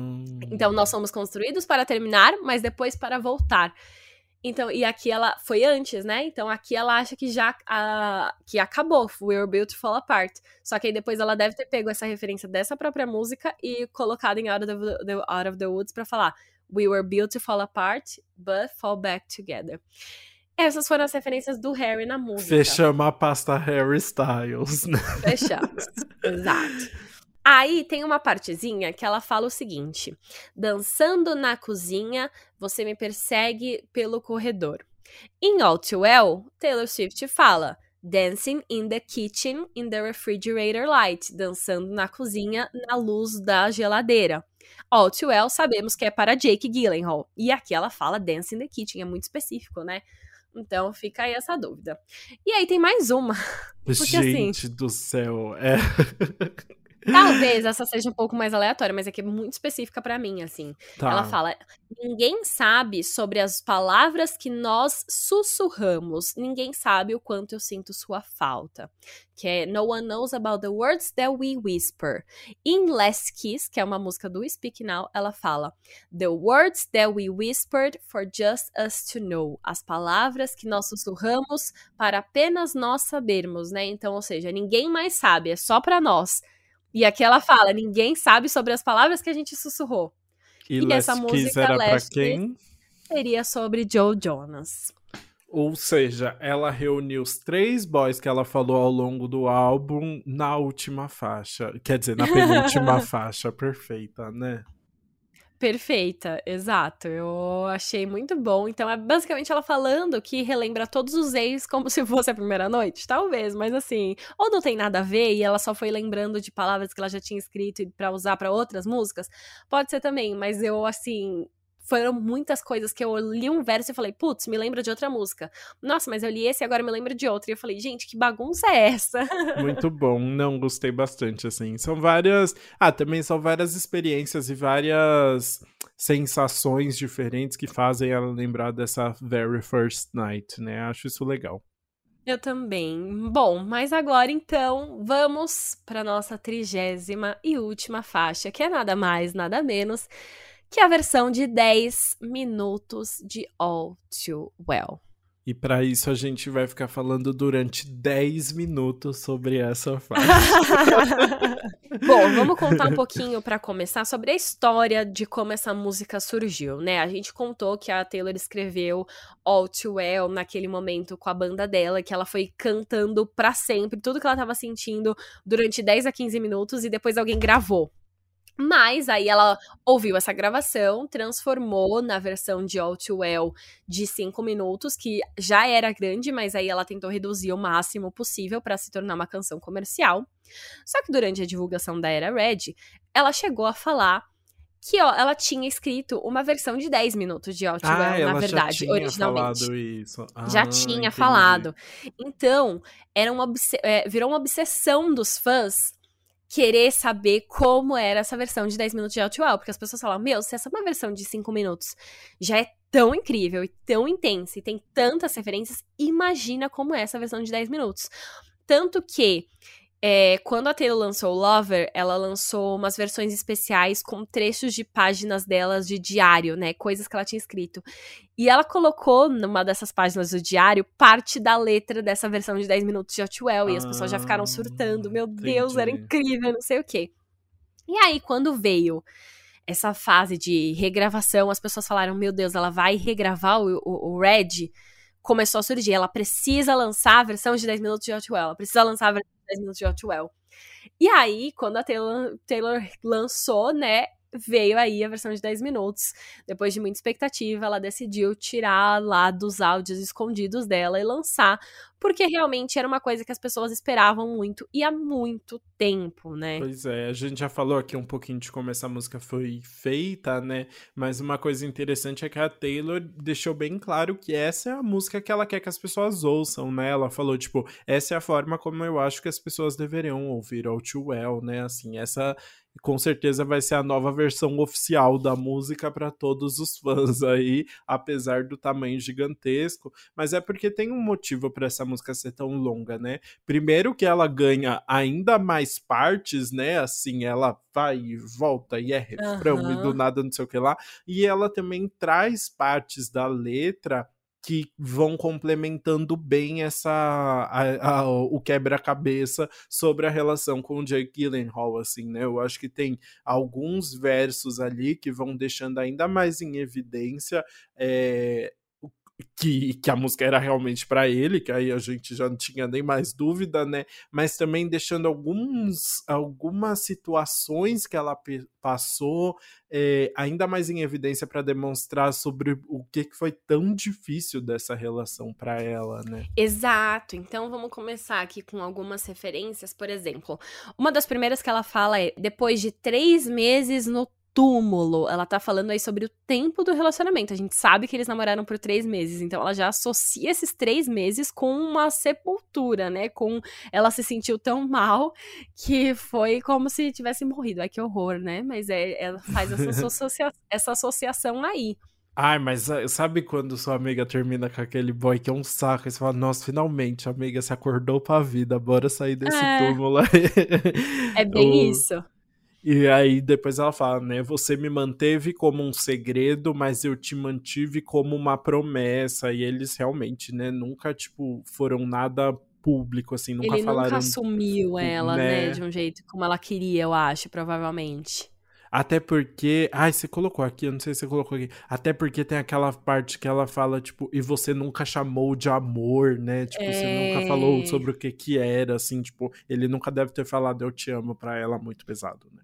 Exato. Tudo bem, foram três meses, ele não tinha que falar nada, mas é pesado. Né? e tem uma grande parte principal que ela fala assim: Você disse que se nós estivéssemos mais próximos da idade, talvez tudo ficaria, uhum. tu, ficaria bem. Isso me fez querer morrer. Porque na época ela tinha 20 anos e ele tinha 29. E essa diferença de idade foi muito pesada para eles, é né? É interessante isso, né? Eu acho que o curta exemplificou isso muito bem com os atores, mas também tudo é, foi meio que influenciado por isso, né? Assim, tipo, os amigos dele eram mais cultos e gostavam de outra coisa, e ela tentava se encaixar. Ela também era muito nova para entender algumas coisas daquele relacionamento que não eram saudáveis, e ela se duvidava no meio de tudo isso, assim, né? Então a idade realmente foi algo muito marcante ali, né? Inclusive tem aquela parte icônica que ela fala, né? É, eu nunca fui boa em fazer piadas mas a punchline, né? Tipo, a. Como que eu traduzo? A punchline é a parte mais engraçada ali, né? Uhum. A, é, continua, eu vou ficar mais velha, mas as suas amantes vão continuar com a mesma idade. E o Jake hoje namora uma mulher de 25 anos, né? E ele tá com uhum. 40. Então, realmente, Taylor foi é, pesado. Isso aí ela mandou a real. e é até interessante que, tipo assim, tá, essa versão é daquela época. Mas como ela sabia que, o que as lovers iam é, ficar na idade dela, né? Isso aí ficou engraçado, porque na época talvez ele tivesse com começado a namorar uma modelo mais nova também. E isso continua até hoje, né? Ah, amiga, hum. mas é a maldição do, dos héteros de Hollywood. né? Exatamente. Mas deixa eu falar uma coisa: tem uma parte dessa música que eu fico pensando se Taylor não escreveu hoje. Porque hum. assim não é possível que ela escreveu isso em 2011, sabe? Tem uma parte logo no começo que ela fala assim: E você me jogou as chaves do carro, meio que falando, foda-se o patriarcado. Ele queria que ela dirigisse e falou isso teoricamente, né? Essa parte da letra vem até escrita entre aspas, como se fosse ele dizendo. Uhum. Em 2011, ninguém falava foda-se o patriarcado. Não é possível. Não entendi também. Não sei se foi. Ou se, tipo. Era outra coisa e ela adaptou. Tipo, às vezes ela. Ah, você me jogou as chaves do carro e era outra coisa ali e agora ela pôs isso aí. Porque, eu acho possível. Eu é. acho. Ela falou já nas entrevistas, né, do, do Jimmy Fallon e do Seth Meyers que essa é a versão exatamente como ela gravou naquela época. Mas tem algumas coisinhas aí que eu acho que ela adaptou sim. Talvez essa parte da punchline que, meu, agora que já passou muito tempo e ela ficou mais velha e os lovers continuaram na idade de, dela, eu acho que isso ela pode ter acrescentado agora. Ah, e eu acho que ela pode ter acrescentado também esse foda-se o patriarcado. Eu acho que tem muita chance sim. É, não, eu acho, eu acho possível também, sim. Não sei. Às vezes foi uma discussão que eles teve, que, ele, que eles tiveram que ele foi bem escroto, falando, ah, foda-se o patriarcado, vai dirigir aí então, sua escrota. É. E não sei, e aí marcou muito ela, mas acho possível que ela tenha colocado depois, sim. Eu acho muito improvável que ela não tenha mudado nada, né? Até porque foi uma música que foi feita no improviso. Ela uhum. falou que tinha entre 10 e 15 minutos, ou seja, ela depois ela fez uma limpa nessa, nessa música. Né? Exato. Né? Eu acho possível aí que, que algumas coisas tenham sido alteradas, né? Até pela, pela poesia e tal. Mas então concordo com você, sim. e aí tem mais uma parte aí falando do Jake, que ela fala assim: "Ah, você até cativou o meu pai, não sei o quê". E aí ela continua: "Mas aí ele me assistiu na frente da porta a noite inteira, desejando que você viesse. E ele disse: Nossa, deveria ser divertido ter ficar com 21 anos, né? Ter. Uhum. Completar é é? 21 anos. Completar 21 anos.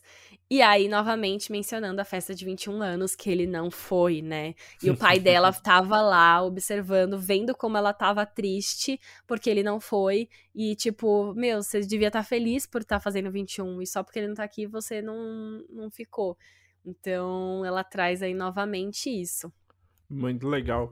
É, agora vamos para uma fofoca que é bem fofoca, muito de tabloides. É só fofoca, vamos, vamos. É a fofoca pela fofoca, não complementa em absolutamente nada. Tem uma parte muito legal da, da, da música que ela fala: Agora estou chorando em um banheiro de festa. Alguma atriz me perguntando o que aconteceu. Você, foi isso que aconteceu. Você. E aí tem até essa. Algo tipo parecido assim no curta, que ela tá meio que numa festa, aquela parte das pessoas rindo e ela meio sozinha ali, Isso. tipo, meio malzona, né? Depois que eles terminaram. E aí as pessoas ficaram muito curiosas para saber quem foi essa atriz que foi perguntar o que, que tinha acontecido para ela, né? Aí eu vi alguns tabloides falando que possivelmente essa atriz era ninguém mais, ninguém menos que Jennifer Aniston, porque as pessoas recuperaram uma matéria do New York Daily News lá de 2011, falando que a Jennifer Aniston se aproximou da Taylor no People's Choice Awards de 2011 que a Taylor tava meio cabisbaixa, meio malzona, e a Jennifer Aniston nem conhecia ela, mas se sentiu no direito de ir lá dar um conselho sobre, tipo, toda essa perseguição de paparazzi, de mídia e de várias coisas saindo nos tabloides sobre ela, e aí a Jennifer Aniston teria dito, aguente firme, tudo vai ficar bem para a Taylor ali, tentando dar uma reconfortada no coraçãozinho dela, e aí, então, as pessoas acham que possivelmente essa é a atriz atriz que a, que a Taylor comenta. Mas Bruna me avisou que tem outra teoria já, né? Tem outra teoria. Tem gente também achando que pode ser Anne Hathaway. Gente, maravilhoso, sério. Porque a Anne Hathaway tava muito próxima do Jake Gyllenhaal na época, porque eles estavam é, divulgando Amor e Outras Drogas, né? Que é um filme que os dois fizeram juntos. E aí eles estavam próximos, e aí a Anne já deu uma entrevista pra Glamour falando que conheceu a Taylor. E ela falou assim: ah, ela parece apenas estar seguindo seu coração. Eu conheci ela e eu espero que esteja tudo bem se eu falar isso, porque eu conheci ela quando ela e o Jake estavam juntos. Ela tinha 20 anos na época e a gente ficou juntas uma noite. E eu fiquei tipo, nossa, que criatura magnífica. Ela estava pegando fogo, assim, nesse sentido de brilhando, e eu assisti ela se tornar essa força da natureza. Então aqui não tem essa, esse encontro específico da Anne falando que consolou ela, mas ela era uma pessoa que estava muito presente naquela época na vida do Jake e também conheceu a Taylor e talvez fosse uma dessas amigas dele que estavam sempre presentes por ali, sabe? Então, talvez também tenha sido uma pessoa que pode ter dado esse conselho para ele. Muito bom. Outra vez sou uma pessoa completamente aleatória que nós nunca saberemos. É Exato, é que bom, nunca contou né? para ninguém, porque realmente foi um momento muito íntimo ali, né? Ai, mas eu amei o, o, nosso momento fofoquinha, né? E aí a música então termina com a Taylor repetindo I was there, I was there, até acabar pra dar os 10 minutos de faixa de fato. Então, né? eu Exato. E eu queria comentar aqui uma coisa que é. Hum. Fica um tempão. Um tempo muito grande. A música meio que termina nos nove minutos e pouco. E aí depois ela fica. I was there, I was there, I remember. Tipo, fica um coro muito tempo, por muito tempo mesmo. É muito longo esse coro. E eu sinto no meu coração que ela colocou esse coro e estendeu ele Pra dar, dar 10 os 10 minutos e pra ninguém encher o saco. Porque se, pessoas, se ela lançasse uma música com 9 minutos e 57 segundos, as uhum. pessoas iam falar: Não, mas você falou que era 10 minutos. Cadê os 3 segundos que você cortou da música?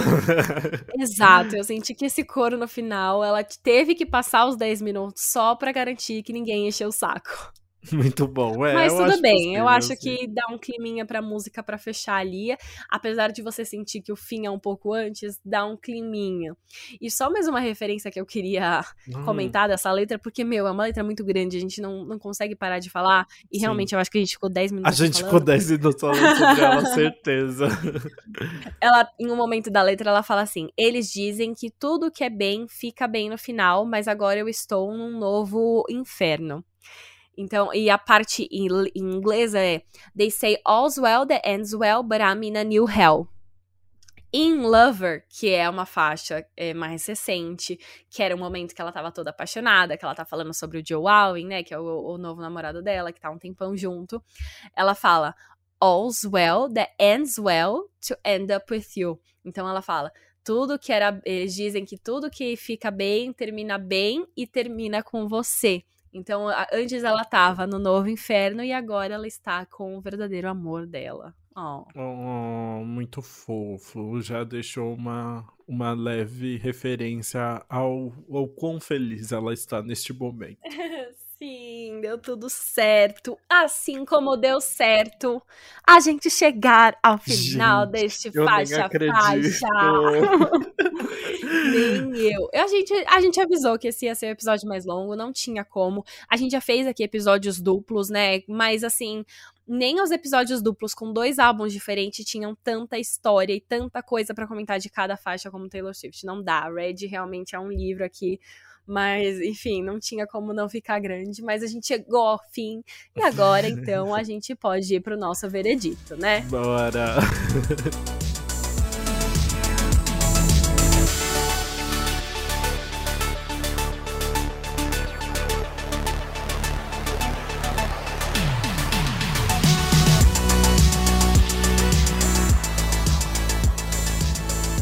Ok, vamos começar então com a música que você pularia do álbum. Ai, pra mim foi bem fácil essa. que bom. É, não, é, foi. Eu pularia muito facilmente Message in a Bottle. Achei uma música bem chatinha. Nossa. Eu também. Uma... Sério? É, eu achei que é o X. Tipo assim, ah, ok, mas não acrescenta nada. Exatamente, principalmente para uma música que é do cofre, né? Assim, que ela não precisaria colocar nesse álbum, foi por opção mesmo. É, achei uma música com uma letra muito, tipo, simplesinha, assim, sobre essa, essa relação à distância. Eu não gosto dessa produção toda anos 2000, tipo, um pop mais é, empacotadão, mais comercial anos 2000, assim não vejo nada de muito interessante que chama atenção e nada de muito pessoal da Taylor nessa faixa, assim. Não entendi por que, que ela colocou essa música. É, justo. Eu acho que foi só pra dar as 30 faixas aí. E, enfim, a minha, de modo geral, uma do Red que eu sempre pulei foi The Last Time. Eu sinto muito. É uma hum. música bem bonita, a letra. Nossa, eu adorei The Last Time. É, é uma, é uma letra bonita, mas me cansa. Eu realmente não consigo ouvir sempre. E agora, no novo novo, meu, eu não me identifiquei com Forever Winter nas faixas do cofre. Eu achei que ela é hum, muito lenta, a letra, tipo, nossa, é muito. É uma letra muito dark, mas que não, não leva isso tanto a sério como devia na melodia. Uhum. Não, não acho que encaixou tudo muito bem, então. Não sei, eu achei ela meio fora de contexto ali, eu acho que seria a que eu pularia. Mas eu entendo também você, o Messaging na Bora, você não gostar, porque eu acho que é uma das piores do cofre também. E só pra falar, então, uma música do álbum original que eu pularia também é Stay, Stay, Stay, que eu já reclamei durante faixa faixa. Eu aqui, amo né? que você adora The, La The Last Time e eu Exatamente. gostei. E eu amo Stay, Stay, Stay, você não gostou. É o contrário. Ah, ah eu acho, eu acho aquela produção meio infantil do começo, ai, não sei, muito bobinha, assim, não, não consigo entrar, tipo, no, na mensagem que a Taylor quer passar, sabe? Mas bora então falar da, da música que a gente vai deixar no repeat. Quer começar agora? Começo. Tipo assim, eu vou com certeza deixar no repeat 10 minutos de Outwell pra decorar. É, porque então... eu gostei muito do resultado mas eu não quero é... falar essa, porque é óbvio, eu né? também né? tô tipo, nessa, também tô é, nessa. Tipo, essa é óbvio. Então eu vou falar umas do cofre também, porque eu, eu amo I Almost Do, do original, mas uhum. pensando agora na do cofre, eu amei I Bet You Think About Me. Eu tô muito feliz que vai ganhar um clipe, porque hum. eu amo uh, o country dessa música. Eu gosto como o Chris Stapleton entrou, que eu acho que fez sentido. Eu amo a quantidade de referências e pauladas que ela dá nessa letra. E eu amo também a ironia dela. Enfim, eu adoro essa raiz country que ela traz aí bem cheia. E para mim ficou perfeito. Mas eu gostei de Run também. É, eu gostei muito de Run também, do Cofre, acho que foi uma minha favorita. É... Ai, é muito difícil escolher uma só, né? Porque eu vou falar single. É, tipo, minha favorita falar, de todas é All Too Well também. Mas, assim, de eu acho que esse álbum se destaca muito pelos singles, né? Assim, são singles muito bons e que marcaram muito a, a carreira da Taylor. E, e são singles muito pop também, né? O que foi muito importante para a carreira dela. E aí, nesse sentido, We Are Never Getting Back Together é apenas perfeita, assim. É uma música se destaca muito por isso. É uma música completamente irônica, diferente, que eu acho que abriu o caminho para muito do que é o 1989 depois, né? E até porque ela continua fazendo aí, o que eu acho muito legal. E realmente para mim é uma música muito muito marcante, muito única e e que tem um, um, espaço muito bem definido, assim, dentro do álbum. Bom, vamos falar do álbum então, né? Vamos, acho melhor eu começar, né? Porque aí depois você faz o, o tá seu bom. discurso, né? É, você vai brigar comigo ainda, então aí você já faz seu 10-minute version dos seus comentários. Eu adoro muito essa, essa investida da Taylor em fazer a própria versão das músicas, né? Acho tudo muito válido. Eu acho que o que ela tá fazendo é importante não só para a carreira dela, mas eu acho que vai ser um passo importante na, nas discussões que os artistas vão ter com relação à gravadora, assim. Eu acho que o streaming e tudo mais trouxe outra relação com entre artista, gravador e público, e a Taylor vai, vai com certeza ser um agente importante na, nessa mudança. Até, enfim, por, pela forma como as pessoas ganham dinheiro com música hoje mesmo e tudo mais. Dito isso, acho que ficou tudo muito bem feito, fez tudo, acho muito sentido. Tô gostando muito, diferente do Fearless, que ela meio que lançou, fez algumas coisas para os fãs, mas foi algo muito mais simples. Agora ela tá muito investida, né? Tipo, fez o curta, agora vai lançar outro clipe. O curta teve uma premiere, ela foi em dois é, shows, late shows, ela fez é, o Saturday Night Live, ela tá, tipo assim, muito investida mesmo no, na divulgação, que eu tô achando muito legal e tô achando que tá contribuindo muito para as músicas e tudo mais. É, mas eu acho exagerado, assim, eu acho que ela perdeu a mão nas músicas From the Vault agora, assim, eu acho que não precisava ser tão longo.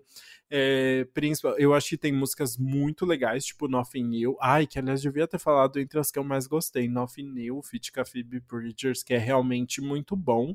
Mas, por exemplo, precisava ficar regravando as músicas que eram da, das bandas de country, tipo precisava. Better Man e tipo, baby, não tinha necessidade. Message na Bottle, que é ruim mesmo, não tinha necessidade de estar ali. Eu acho que acabou ficando um projeto muito longo e acho que em partes era para falar que tá entregando um projeto com 30 faixas, sabe? Que também tem um peso comercial importante eu então eu achei que acabou ficando assim um pouco desnecessário tudo isso, tá? Eu acho que eu vou, vou começar falando do álbum me defendendo um pouquinho o seu, a sua crítica. Hum. Porque, tipo assim, essa é uma regravação de um álbum. Se a Taylor não trouxer algo diferente, se ela não criar uma hype, uma expectativa em relação a algo novo, não vai causar tanta comoção é, quanto ela só lançar um álbum normal. E ela precisa causar essa comoção, ela precisa que as pessoas ouçam a regravação dela em vez do original. Então ela tem que criar alguma coisa ali para atrair. E eu acho que as canções do Cofre são o maior atrativo que ela tem. Imagina, canções que ela escreveu naquela época e que ninguém é, que ninguém tinha ouvido ainda, que estão guardadas as sete chaves e agora ela vai abrir. Então é uma estratégia muito boa, né? Óbvio que aí ela vai lançar tudo que ela tem para chamar o máximo de atenção possível.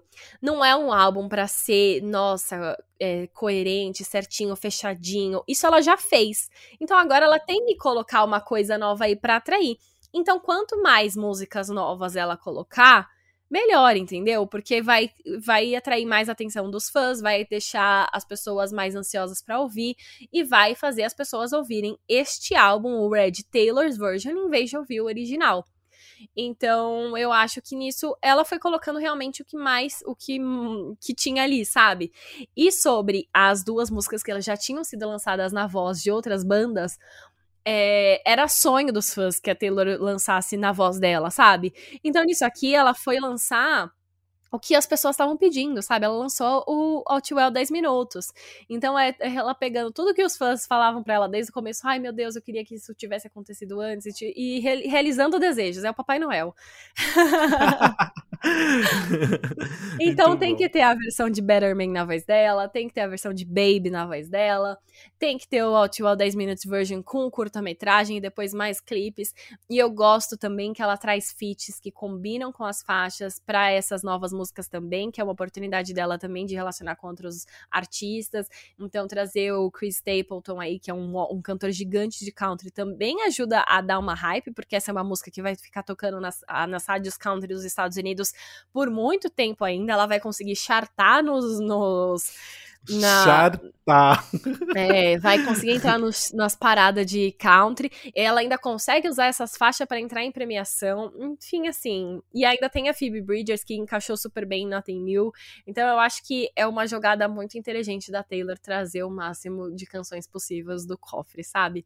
De modo geral, Red já era um álbum perfeito. Eu gosto muito de como ele marca essa transição dela pro pop, como ele já vem cheio de experimentações e inovações na música dela.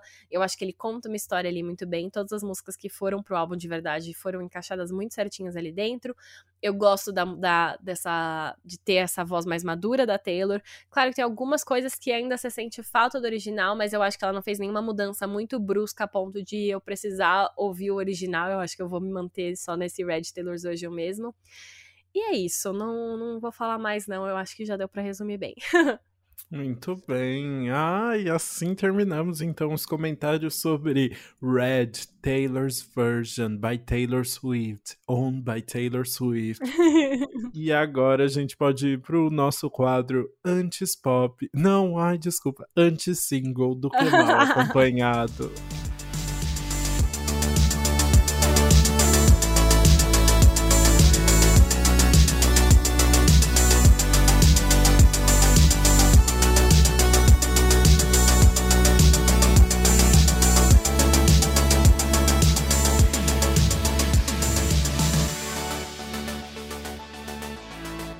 Vamos começar então falando da, do retorno, da Queen, a Queen Bee, Beyoncé, está de volta com Be Alive, a música que ela lançou para o filme King Richard, cria, Criando Campeãs, que vai contar a história da Serena e da Venus Williams, as tenistas super famosas, maravilhosas, é, que quebram vários recordes aí. E é um filme que é estrelado pelo Will Smith e vai estrear no dia 12 de dezembro.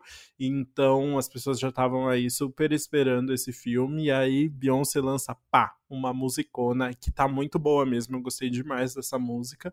E as pessoas já estão apostando aí que ela pode ganhar uma indicação de melhor canção original do Oscar, né? Já tá sendo uma das músicas mais cotadas antes mesmo do filme estrear. E é realmente uma faixa super poderosa. Ainda ganhou um clipe misturando as cenas reais da família com cenas do filme. É, achei um projeto gigantesco aí. Tô bem curioso para ver o filme agora. Nossa, também. Ficou muito boa mesmo mesmo.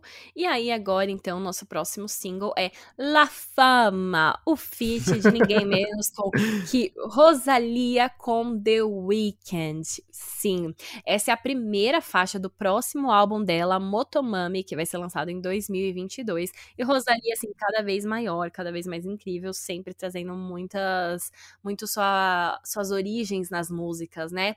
Então, nessa faixa, os dois cantam um pro outro em espanhol sobre o quão encantadora e sedutora a fama pode ser, né? Tornando-a uma amante superficial e perigosa. Então tem que tomar cuidado com a fama. Então The Weeknd também arrisca aí os versos em espanhol. E ficou muito bom, é aquilo que assim, eu não sabia que eu precisava até ver. E ganhou um clipe também incrível, né? Bem ali sedutor e com várias coisas meio sexys dos dois. Achei maravilhoso. The Weeknd não tá economizando nos feats, né? Nossa, não mesmo, ele tá indo em tudo e assim, esperto ele. Esperto ele, tá arrasando. E essa semana a gente teve um movimento muito louco, né? A gente teve Britney finalmente livre da tutela. Uhum. A gente teve Katy Perry voltando com o cabelo preto. A gente teve Taylor Swift lançando um álbum de 10 anos atrás. E a gente teve o retorno de Avril Lavigne aí, com, mostrando que os anos 2000 estão vivíssimos. A Avril lançou Bite Me, que é um novo single dela e que, assim, né, ela parece que tá pronta para se reconectar aí com as raízes do pop rock, né, bem princesinha do rock que eu amei. E aí na música ela manda um recado sincerão pro crush que não valorizou ela quando eles estavam juntos.